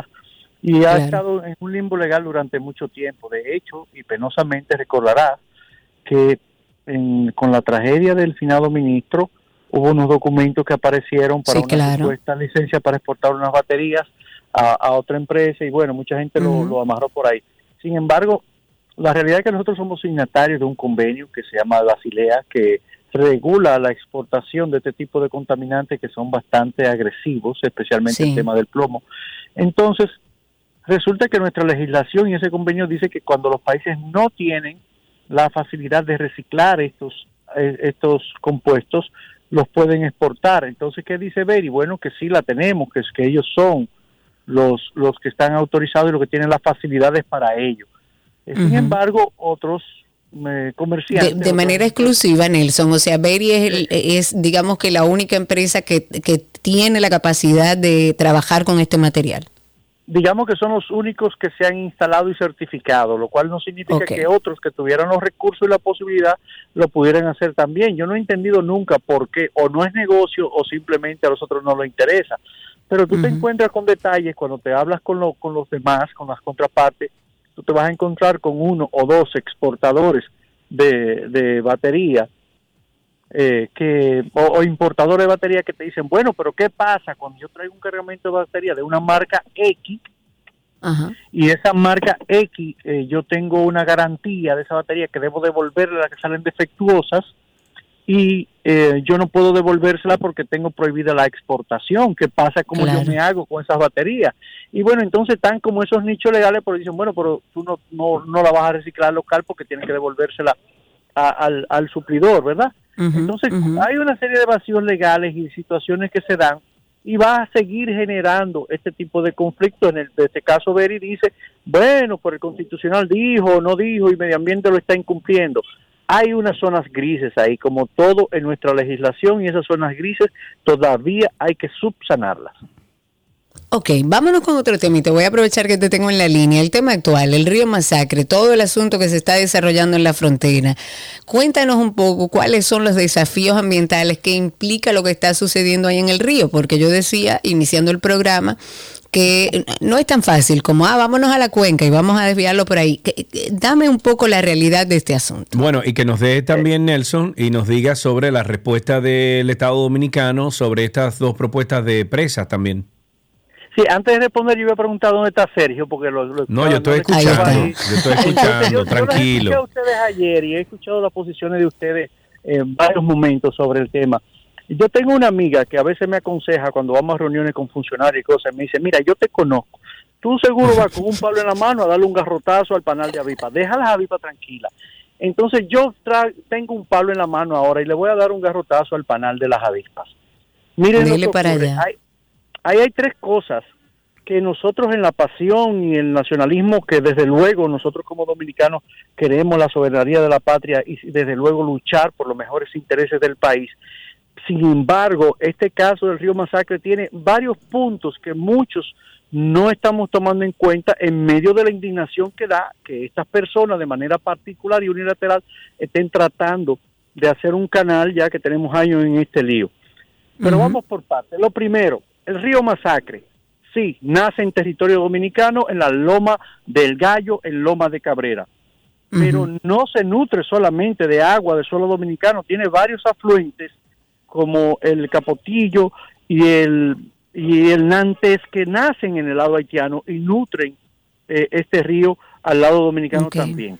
Segundo, el pueblo dominicano, nosotros tenemos al menos cuatro tomas de este río, cuatro tomas distintas en diferentes puntos, como en la aduana, las tierras de la comunidad de Sánchez se riegan de ahí, la tierra de colonia japonesa, esto en Dajabón, también se riega de ahí, y también tenemos una presa que se llama La Piña, que está un poco más arriba de Dajabón, o sea, nosotros tenemos varias tomas de uso y un gran embalse, digámoslo así, que es la laguna de Saladilla, que normalmente se abastece de las aguas también del río Masacre antes de su desembocadura en Montecristi. ¿Qué quiero esto decir? Estamos hablando de un río transnacional que apenas durante un kilómetro se mete en territorio haitiano, pero durante cinco kilómetros es la frontera en sí. En igualdad de derecho es, es justo decir que en los tratados que firmamos en varios momentos, especialmente el 1929, dice que tenemos derecho a aprovecharlo de manera equitativa. ¿Qué quiere decir? Bueno, si nosotros tenemos cuatro o cinco tomas del río, los haitianos pueden tener una, pueden tener, pueden tener un acceso equilibrado. El problema de ahora es que ellos lo quieren hacer de una manera irregular y a la fuerza. Claro, Eso- claro. Y, y nosotros estamos preocupados porque eso ocurra, pero, pero a todas luces es un desatino. Sin embargo, lo que a nosotros desde el punto de vista ambiental nos inquieta son dos cosas. La primera, tenemos años hablando del tema ah, que se quieren coger un canalito con agua. Señores, pero nadie está hablando que ese río está casi muerto, que ese río se pasa dos y tres meses del año totalmente seco en estiaje, porque las lomas de que- donde nace ese río, del lado haitiano y del lado dominicano, han sido azotadas y devastadas. Y ese río nada más está tomando agua cuando llueve. Entonces, dentro de poco no va a haber ni quien pelee por el río porque no vamos No va a haber río. Claro. entonces ahí, ahí voy al segundo punto. El gobierno anunció la construcción de una nueva presa llamada San Miguel a un costo de 2.600 millones de pesos en esa zona. Y nosotros decimos, ah, pero vamos a seguir construyendo presas en ríos que están secos. Yo le voy a poner un ejemplo puntual. En San Juan de la Maguana hay un lugar que se llama Las Dos Bocas. Y ahí el gobierno pasado hizo una presa ese río está total y absolutamente seco. ¿Para qué sirve la presa? Para absolutamente Para nada. nada. Entonces, si usted va a invertir 2.800 millones de pesos en una presa, en un río moribundo, que usted no está cuidando, que usted sabe que está, que le quitaron todos los árboles desde allá arriba y en todo su camino. Entonces no sirve de nada. dinero, lo va a Claro. botar, invierta parte de ese dinero en restaurar esa cuenca y le va a dar agua a futuro, lo más probable, para todos los agricultores dominicanos que sufren por la sequía ahora de ese río y la, eh, compartirla con el territorio haitiano, que ojo, eh, ojo, nadie puede negar que en la mayor parte del mundo muchas de las guerras y conflictos actuales se, se- son por el agua, serán por el agua y serán cada Sí, vez más señor. graves. Y nosotros tenemos cuatro, cinco ríos que compartimos con Haití y lamentablemente la mayoría de los ríos que nacen en territorio haitiano están secos, pero los nuestros Sí. también. Ese es el caso del río Pedernales, ese es el caso de lo que está pasando en el Artibonito, que es la principal fuente de agua que tiene Haití, pero que nace en territorio dominicano. Si Haití se queda sin agua, ellos no la van a ir a buscar a la Florida, ni a Martinica, ni a Cuba. No. La van a buscar de Es este aquí al lado. Claro. A lo que más nos conviene que nuestras cuencas fronterizas estén bien cuidadas, por lo menos la del lado dominicano, ya que no podemos hacer mucho con la del lado haitiano, es a nosotros. Pero tenemos que tener juicio y tolerancia para el uso compartido con las reglas. Yo estoy totalmente de acuerdo con las medidas políticas que está tomando el presidente para presionar al haitiano.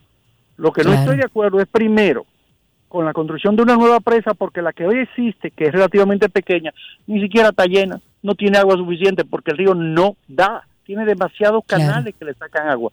Y segundo, una vez se resuelva el impasse diplomático, los dominicanos tenemos que entender que más allá de nuestro nacionalismo y nuestra defensa de la soberanía, los países que comparten un recurso como un río deben de compartirlo. No es que definitivamente no vaya a haber ningún canal, es que de la forma que ellos lo están haciendo está mal, pero en algún momento, si fuera necesario y se hace con los acuerdos de Regar, que tenemos muchos convenios firmados con ellos, incluyendo una comisión de temas hídri- hídricos bilateral, pues ellos pudieran tener esa posibilidad. Ahora, a nosotros nos corresponde garantizar que por lo menos haya agua, porque nos estamos matando por un río que muy pronto, ojalá no tenga yo la boca de chivo, puede dejar siquiera de ser río.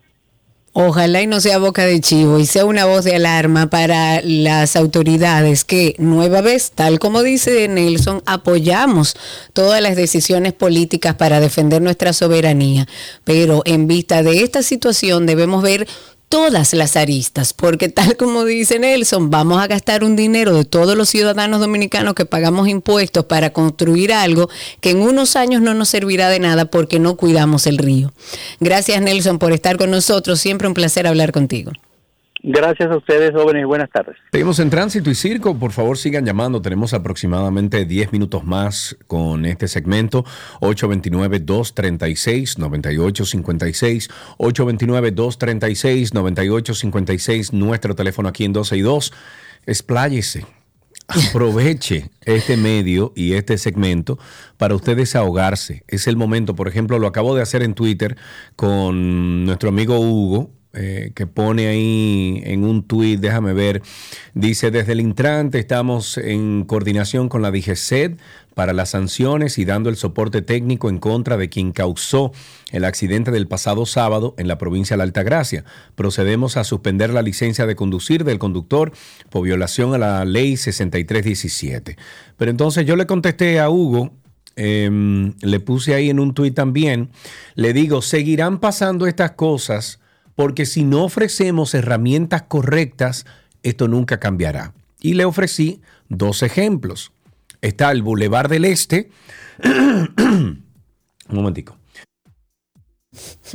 Ahora sí, el Boulevard del Este que va desde la rotonda de Punta Cana hacia Verón, Friusa, bueno, hacia Bávaro, ¿no? Ese bulevar grande, esa calle grande de dos vías en cada sentido eh, esa es la primera que toco como ejemplo y la segunda la misma rotonda de Punta Cana. ¿Por qué? Porque no puede ser que en el caso de la rotonda de Punta Cana se pongan unos reductores de velocidad que obligan a frenar por completo a un vehículo pequeño, un sedán, mientras viene una patana por detrás y le rompe la madre. Y eso pasa, Karina, todos los benditos días aquí en Punta Cana. Entonces les sugiero, pongan reductores verdaderos, no una bendita solución tercermundista que la gente no entiende. Porque si tú comienzas desde un kilómetro o dos kilómetros atrás a poner en la carretera unos verdaderos reductores de velocidad, esos que suenan, no sé si tú has manejado en, en otros lugares, Karina, a lo mejor en Europa o, en la misma Estados Unidos, cuando tú te sales de la carretera hay como unos... Em, hay, una superficie que produce un sonido terrible en las gomas y el carro. Y tú, aunque vayas a la velocidad que vayas, tú estás escuchando el sonido y tú, o sea, pones atención o accionas a razón de eso. Pero ahí lo que hay en esa rotonda son unos pilotillos de este tamaño que incluso si tú vas en moto, tú tienes que tener cuidado porque esos pilotillos te pueden hacer caer. Esa es la primera. Que quiten eso de ahí, porque eso no está funcionando. Al contrario, ahí se ocasionan accidentes todos los días, por esa razón. Y segundo, en el Boulevard del Este, en esa carretera que conecta a Punta Cana con Bávaro, no puede ser, Karina Larrauri, que existan seis, siete, ocho intersecciones con unos semáforos que, ah, no, cada tres minutos tiene que irse en, rojo y tiene que irse en verde y ponerse en amarillo y ponerse que sí o qué. No puede ser. ¿Por qué? Porque esa es la principal vía de comunicación y la única que tiene talvia, que tiene, que tiene carretera, que, que está eh, pavimentada entre Punta Cana y Bávaro. Y no puede ser que ese flujo que debería de ser constante y programado con la tecnología que tenemos en el día de hoy esté como esté. Y ahí se producen también muchísimos accidentes, porque la gente se los roba. Yo creo que nos falta mucho trabajo por hacer. Ahí tenemos a Gabriel en la línea, a ver si todavía está ahí. Si no, 829 236 Lo que tenemos es que dejarnos de politiquería. Eso es lo que tenemos que dejarnos. Que llegamos a la política aquí, gente que del sector privado, y de inmediatamente que se monta en un carguito una cuestión, de una vez se olvida de la gente y se olvida de lo correcto. Ese es el problema. Ahí tenemos a Gabriel. Cuéntanos, Gabriel, adelante. Sí, saludos. Dos cosas. La primera es que yo pienso, no sé qué ustedes me dicen, que la Lope de Vega debe de ser la avenida que tiene los semáforos más desincronizados del país entero, porque te da uno verde y el siguiente está y en el rojo, siguiente está en rojo. Verde, el siguiente está en rojo, entonces es como algo absurdo. Y la otra cosa que iba a decir es, hablando de algo más o menos parecido a lo que Sergio decía, es que, por ejemplo, eh, o sea, pero cercano el tema, que he ido a muchos sitios en el país en donde hay un semáforo en una avenida interurbana que comunica una ciudad con otra y tiene un semáforo, por ejemplo, en la Unión aquí en Sosúa. Tú tienes un semáforo, pero tú tienes policía acostado de ambos lados del semáforo. Claro. Y, y, yo digo, pero entonces explíqueme esto, ¿para qué sirve el semáforo? Porque, porque tú pones policía acostado para ralentizar un tránsito que ya el semáforo se supone que regula. Bueno, para aquellos que los semáforos lo tienen como sugerencias. Sí, Karina, lo que pasa es que entonces ocasionan accidentes. No, Porque claro, mira, totalmente. Mira como esos reductores de velocidad ahí en esa carretera del Coral, tú llegando a eh, carretera del Este, llegando a Punta Cana, lo que hacen es que todos los días, todos los días, Karina Larrauri, ahí hay un accidente.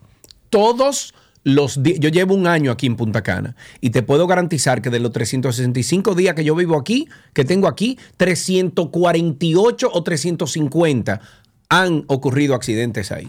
Garantizado. Ahí tenemos a Marian en la línea 829-236-9856. Marian, cuéntanos. Adicional a lo que comenta Sergio de los accidentes aquí en Punta Cana, eh, con los vehículos también sucede en los reductores, cuando está lloviendo, que las gomas te resbalan. Y También. es muy fácil de salirte de la carretera. Ahí realmente el proyecto que se presentó, tengo entendido que era un distribuidor, no una rotonda.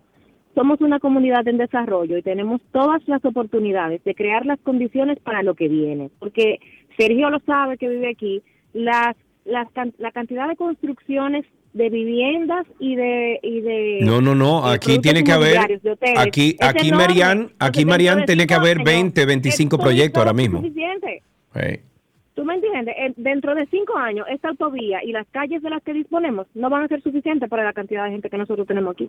Así Es mismo así, es. Y porque mira, no gracias- prevén y después crece de manera desordenada y entonces, ay, qué lío, ahora cómo lo resolvemos, no hay Y, forma. y gracias a Dios que el otro día que el, eh, el, eh, ¿cómo se llama? Secretario de la presidencia, José Paliza, el mismo presidente, David Collado, estaban aquí y alguien les sugirió que hay una carretera que se llama la Domingo Maíz. Es una carretera que comunica la autopista del Este con Verón directamente. La están habilitando, veo al Ministerio de Turismo ahí trabajando, parece que David, eh, no sé si a través, no sé, el Ministerio de Turismo está haciendo una carretera, la está habilitando, gracias a Dios, porque eso va a facilitar mucho el tránsito, va a desahogar la carretera del Este, o sea, el Boulevard del Este, que tú no tengas que llegar hasta Punta Cana para tú meterte a Bávaro, para tú meterte a Verón. Entonces tú vas a cortar por lo menos, qué sé yo, eh, le estimo así a, a, eh, Ojo de Águila, qué sé yo, algunos 10 o 15 kilómetros, para tú poder, o sea, le cortas al trayecto que tú estás eh, ahora mismo utilizando para tú llegar a Verón. Entonces, ojalá que eso lo terminen pronto, que tienen ahí 800 ya trabajando, eh, pero están trabajando, están trabajando, eso es lo importante. Ahí tenemos dos llamadas. Carlos está en la línea también en Twitter Spaces. Empezamos con Carlos. Cuéntanos, Carlos. Buenas. ¿Quién es Buenas. el encargado de los, el de los peajes? RD Vial. Óyeme, ahí te va a un accidente. Porque cuando tú llegas, tú tienes que comenzar a ver cuál es que está funcionando y cuál es que no está funcionando. Entonces, si te metes para la derecha, se puso en cruz. Si te tiras para la izquierda, ese está bueno. Sí, es un lío. Pero ¿qué pasa? Que cuando tú estás llegando, se puso en cruz y el- la patana del frente está cruzando para el otro lado. Yo lo único que quisiera es que el responsable a eso dure una mañana ahí. para que se dé cuenta No, el no, no, no, no, no, no, no. Yo te voy a ofrecer otra cosa, Carlos. Yo quiero que tú te pares y tú dures dos horas ahí como duré hace dos semanas para que tú veas la cantidad de estupideces que cometemos los ciudadanos al momento de llegar al paso Porque rápido. se lo permiten las autoridades. Ahí está María en la línea. Vamos a pasar con María y pasamos a Twitter Spaces, que tengo aquí varias personas. Cuéntanos, María. Y hola, buenas tardes. Eh, bueno, aprovechando que están hablando sobre el tema vial y la cantidad de situaciones que todavía nos toca aprender, porque yo creo que es un tema también de educación, como decía Carlos. Claro, claro. Eh, mire, ahí en la circunvalación, cuando uno sale, yo también vivo en el este y viajo todos los días, y uno se encuentra con cosas que realmente uno, uno no entiende, uno no entiende, porque falta mucha educación y colaboración. Pero ahí en la circunvalación, cuando uno sale para correr hacia, hacia Casa de Campo, ¿no? En vez de meterse por la romana. Allí cada vez que yo paso, como decía Carlos, se encuentra uno un accidente. Esa es una curva y cuando cae cualquier poco de agua, cada vez te encuentras accidentes. Yo no entiendo por qué las autoridades no han hecho nada. Y también las, la, en la vía donde han hecho reparaciones, están tan mal hechas las reparaciones que hay accidentes que ocurren por lo mal hecho que está todos los hoyos que han reparado porque no los han dejado como, como corresponde correctamente. Entonces eso también provoca accidentes. Y otra cosa que quiero denunciar, mira, de noche cuando yo cojo carretera, es impresionante la cantidad de vehículos que no tienen luces atrás. la cantidad de camiones que no tienen luces y por qué las autoridades no tienen eh, policías, AMET o, o representantes del gobierno que estén en la carretera y que caigan detrás de esos vehículos y los multen o hagan lo que tienen que hacer y así evitaríamos muchos accidentes también. O sea, Pensé que había Ay, terminado. perdón, Perdón, María. Perdón, María. Discúlpanos, nos vamos a Twitter Spaces. Voy a empezar con John Aidy. Adelante, John Aidy, eh, te escuchamos. Cuéntanos. Hola, buenas tardes chicos. Un Adelante. placer. Igual. Sí, mira, apoyando lo que Sergio mencionaba, eh, las boyas delimitadoras, y ese es, el, ese es el término, se utilizan erróneamente en nuestro país como reductores de velocidad. Eh, de verdad que son un caos total. Eh, en los pueblos, el Intran actualmente está colocando estas boyas delimitadoras en las intersecciones, provocando grandes accidentes. Eh, grandes explícanos un poco la diferencia entre los reductores de velocidad y lo que están colocando eh, como reductores, o sea, lo que son separadores. Claro, con gusto.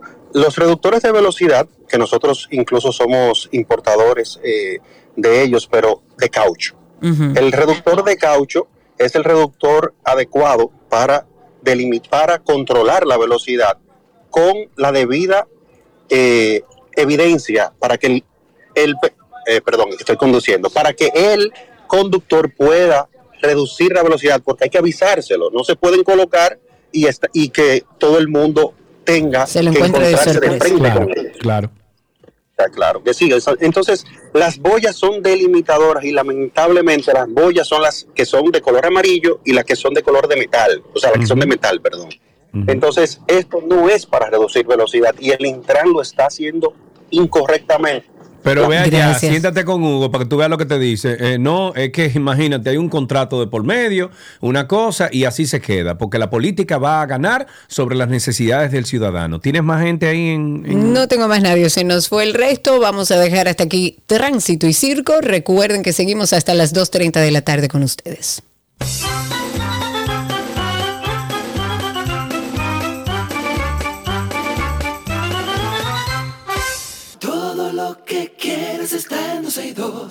2. Let's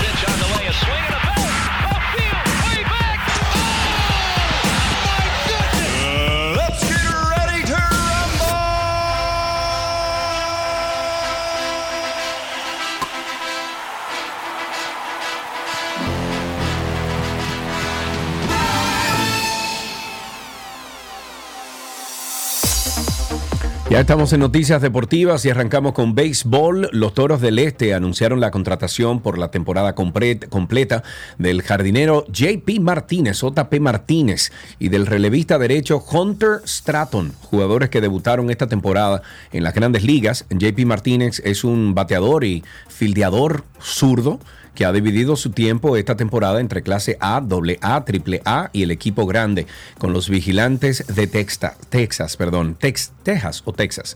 Eh, Texas. entre Texas creo que es. Entre todos los circuitos eh, minoritarios jugó 72 partidos, 67 de ellos en AAA, combinándolos, combinándolos para batear eh, punto 311 con 22 dobles, 4 triples, 56 remolcadas y 36 bases robadas en 40 intentos. En las mayores ha robado 40 turnos en 17 partidos, bateando punto .225.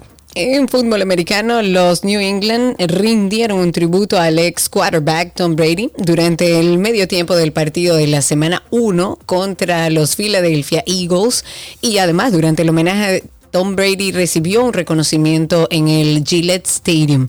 El propietario de los New England anunció que no va a dejar pasar el periodo de espera de cuatro años para colocar a Tom directamente en el Salón de la Fama de los Patriotas en el 2024. Además ha dicho que se va a realizar una ceremonia especial el miércoles 12 de junio, le hace hoy, dentro del estadio, la primera de su tipo en la franquicia. La fecha es muy importante, 6-12, ya que hace referencia al número de Super Bowls que ganó Tom Brady con los Patriotas y el número de su jersey también. LeBron James en básquetbol, estrella de Los Ángeles Lakers, está decidido a disputar el próximo verano en París los últimos Juegos Olímpicos de su carrera y está conversando con jugadores como Stephen Curry, con Kevin Durant, Jason Tatum para formar un Team USA estelar. Uy, pero imagínate tú. Eh, la decisión de LeBron, que ganó dos medallas de oro olímpicas en Pekín 2008 y Londres 2012, no está relacionada con los resultados negativos cosechados por la selección estadounidense en el último mundial, en el que quedó cuarto tras participar con un equipo muy joven y sin sus grandes estrellas. James, que cumplirá 39 años el próximo 30 de diciembre y está trabajando para convencer a otros campeones de la NBA de sumarse a la expedición y ya consiguió el visto bueno ya de Curry, de Durant, de Anthony Davis, de Tatum y de Draymond Green. En otra noticia de básquetbol, Kevin Porter Jr., jugador de los Houston Rockets en la NBA, fue arrestado en el día de ayer. Lo arrestó la policía de Nueva York luego de ser acusado de agredir Dios, de agredir a su novia en un hotel neoyorquino. La policía acudió al hotel en torno de las 6:45 de la mañana, arrestó a este baloncetista de 23 años y de acuerdo con una cadena de noticias, la novia de este deportista denunció haber sufrido heridas en el rostro y quedó con dolores en el cuello. Las primeras investigaciones han determinado que efectivamente una persona golpeó varias veces en el cuerpo y le puso las manos en el cuello. Sin embargo, aún no se confirma si las acusaciones son ciertas. Elegido en la posición 30 del draft del 2019 por los Milwaukee, Porter Jr. jugó con la NBA con las camisetas de Cleveland Cavaliers y de los Houston también. Paul Pogba, estrella de la selección francesa y de Juventus, fue suspendido provisionalmente tras dar positivo por una sustancia prohibida. Eso informó el Tribunal Nacional, lo que es la mente. El Tribunal Nacional Antidopaje de Italia, en un comunicado, el Tribunal Nacional de Italia dijo que la testosterona eh, que puede ser utilizada para aumentar la resistencia atlética, fue detectada en el sistema del centrocampista. La Juventus confirmó en un comunicado que Pogba fue suspendido provisionalmente. Sin embargo, sin embargo, el representante del futbolista dijo en un comunicado que están a la espera de los análisis y que hasta no tener esa confirmación no se puede decir nada. Finalmente, en otra de fútbol, el onceno de la República Dominicana recuperó la, ilusión en la Liga B de la Liga de Naciones de la CONCACAF porque se impuso en el día de ayer por 3-0 sobre su similar de Montserrat. Esto al cierre de la primera de tres ventanas que va a presentar este torneo. Se trata del primer triunfo de la fase, luego de haber caído ante Nicaragua y primero ante la pequeña isla caribeña que ya en el 2019 derrotó a los dominicanos en su casa.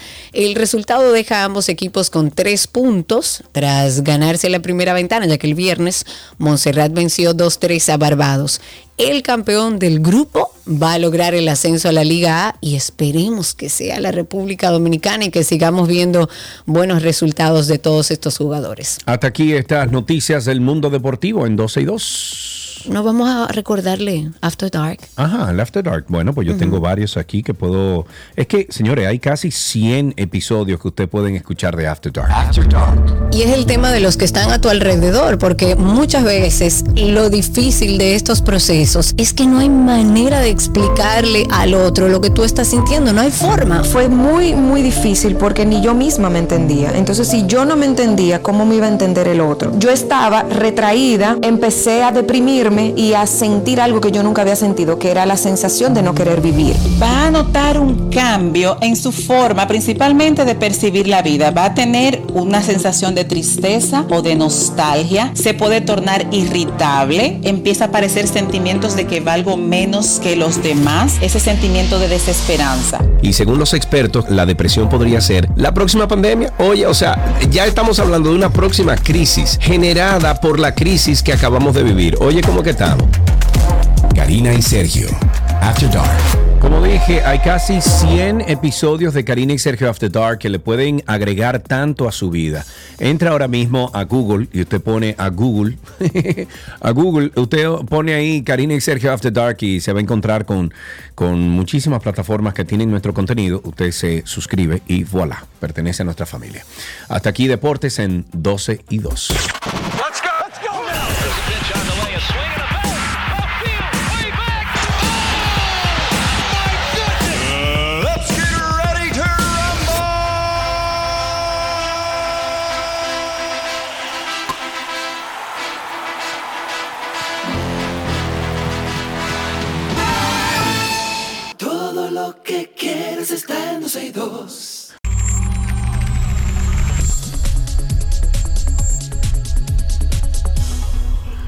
Estamos en artículos tecnológicos y yo creo que, bueno, los seguidores de iPhone, de, de- de iOS y de Apple saben que hoy hay un magno, magno evento donde están pre- eh, presentando nuevos productos.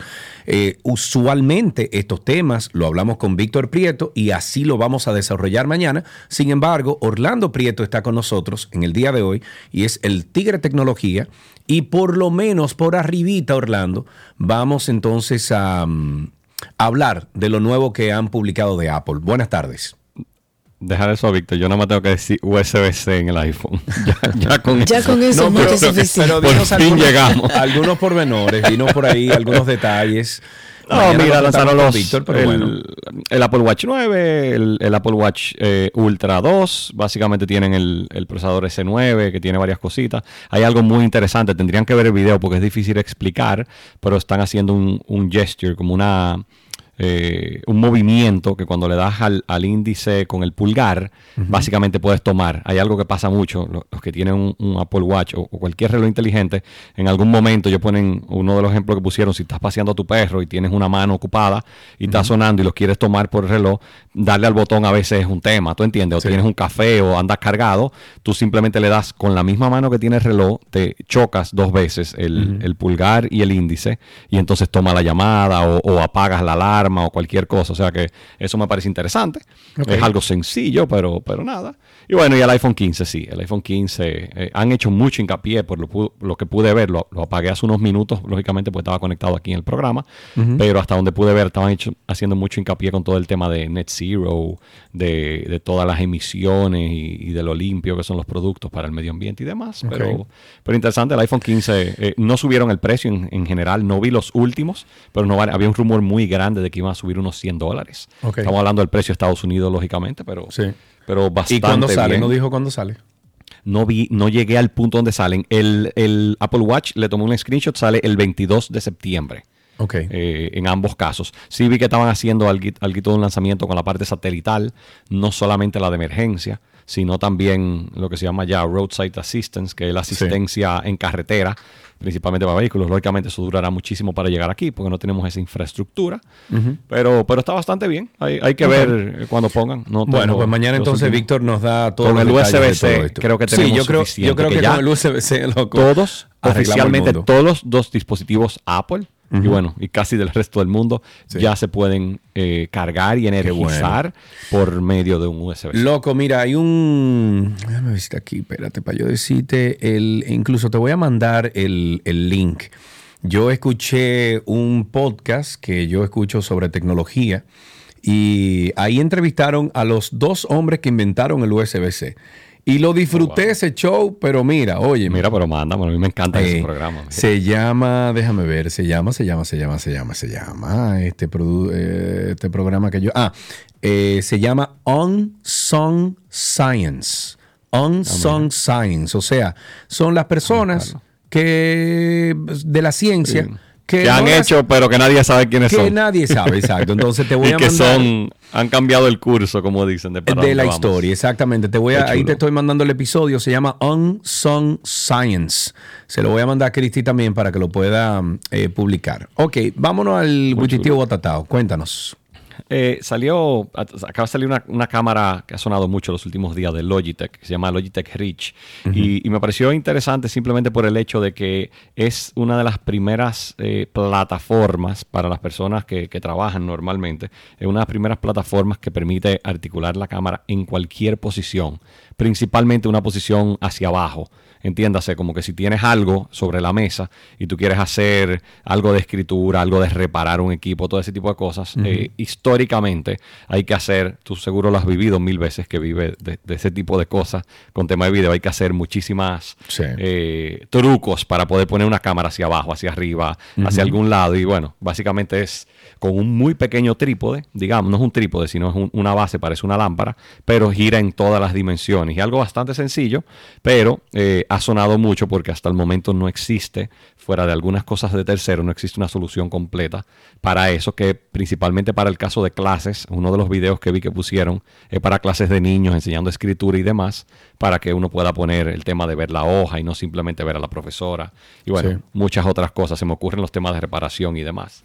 O sea que eso ha sonado. Como cosas raras lo van a sacar por Indiegogo, eh, que es una plataforma para los que no conocen, eh, muy, muy similar a Kickstarter, pero ya es algo que tienen porque tiene la marca de Logitech detrás, que lógicamente Logitech eh, es una marca muy, muy conocida en ese Sí, ámbito. claro, claro, claro. Eh, Tú sabes lo que a mí me, me extraña, que Logitech nunca, nunca ha lanzado como un, pro- un producto como más, más acabado, o sea, más, más, eh, eh, de mayor calidad. Vamos, vamos a llamarle así, de mayor calidad, porque los productos que tienen ellos se ven muy bien, funcionan muy bien para videoconferencia, no sé qué, pero no sé por qué nunca han tirado por lo menos una versión de una cámara dura, porque Pero- la interconectividad de, de Logitech es excelente, loco.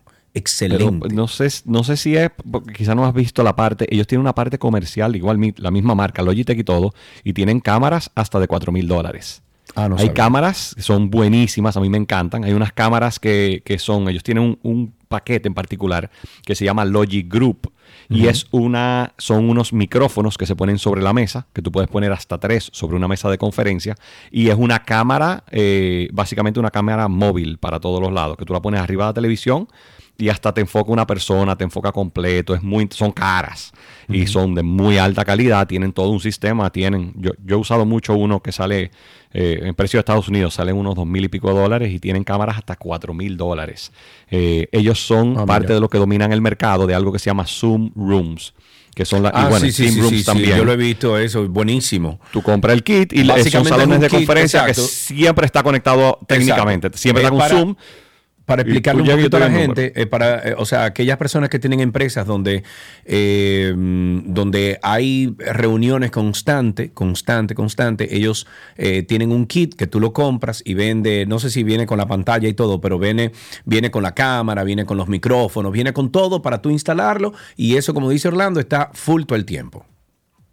Es así. Y es, es muy cómodo porque siempre está conectado. También lo hay con Teams, pero bueno, Logitech tiene, domina ese mundo bastante. eh, principalmente para las- los que no son de instalación, que ya requieren de un ingeniero y cosas así. O sea que Así tienen es. Si tienen universo. preguntas, 829-230. Ah, no, mentira, nos quedan tres. No, vamos arriba, ven. Nos quedan tres minuticos, dale.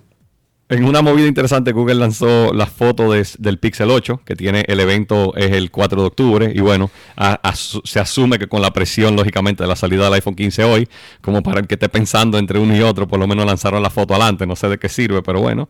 Eh, Pero básicamente con eso confirmaron las imágenes de cómo se va a ver el Pixel 8 y Pixel 8 Pro, eh, que vienen, el lanzamiento es el 4 de octubre, es el último lanzamiento del año, y bueno, Google, este Pixel tiene, ha sonado mucho por el hecho de que eh, ya es básicamente una de las únicas opciones con Android limpio.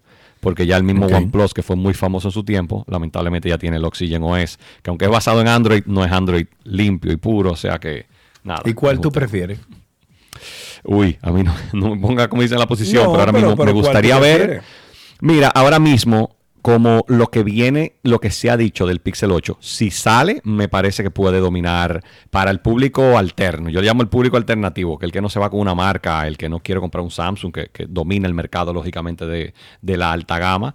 Entonces, si lo que ellos, lo que se rumora ahora mismo en el mercado, que, que viene en el celular sale realmente así, me parece que el celular puede ser un celular ganador eh, para el público alterno. O sea que Muy bien. yo creo que el Pixel 8 puede romper bastante el mercado en eso. Bueno, pues mañana, señores, no se pierdan la, con- la conversación que tendremos con Víctor Prieto de, de Punto Mac. Él viene con todos los detalles de lo que está ocurriendo hoy con los lanzamientos Apple. Y a ti, Orlando, como siempre, muchísimas gracias por, eh, por la conversación y gracias por todas las recomendaciones. Ahí te envié el enlace del, del, eh, del podcast este donde entrevistaron a los dos que inventaron el USB-C. Me pareció súper interesante y vas a aprender. Digo, yo me imagino que tú hayas eh, has desarmado unos cuantos conectores USB porque te conozco. Pero ahí vas a aprender qué son los cables y por qué lo hicieron y de dónde llegaron a esas conclusiones. Orlando, un abrazo, hermano. Igual. No vayas a un karaoke este fin de semana. Dale, dale chance a tu cuerpo, ¿ok? Macarena. Ey, ey, ey. All right. Hasta aquí, artículos tecnológicos en 12 y 2.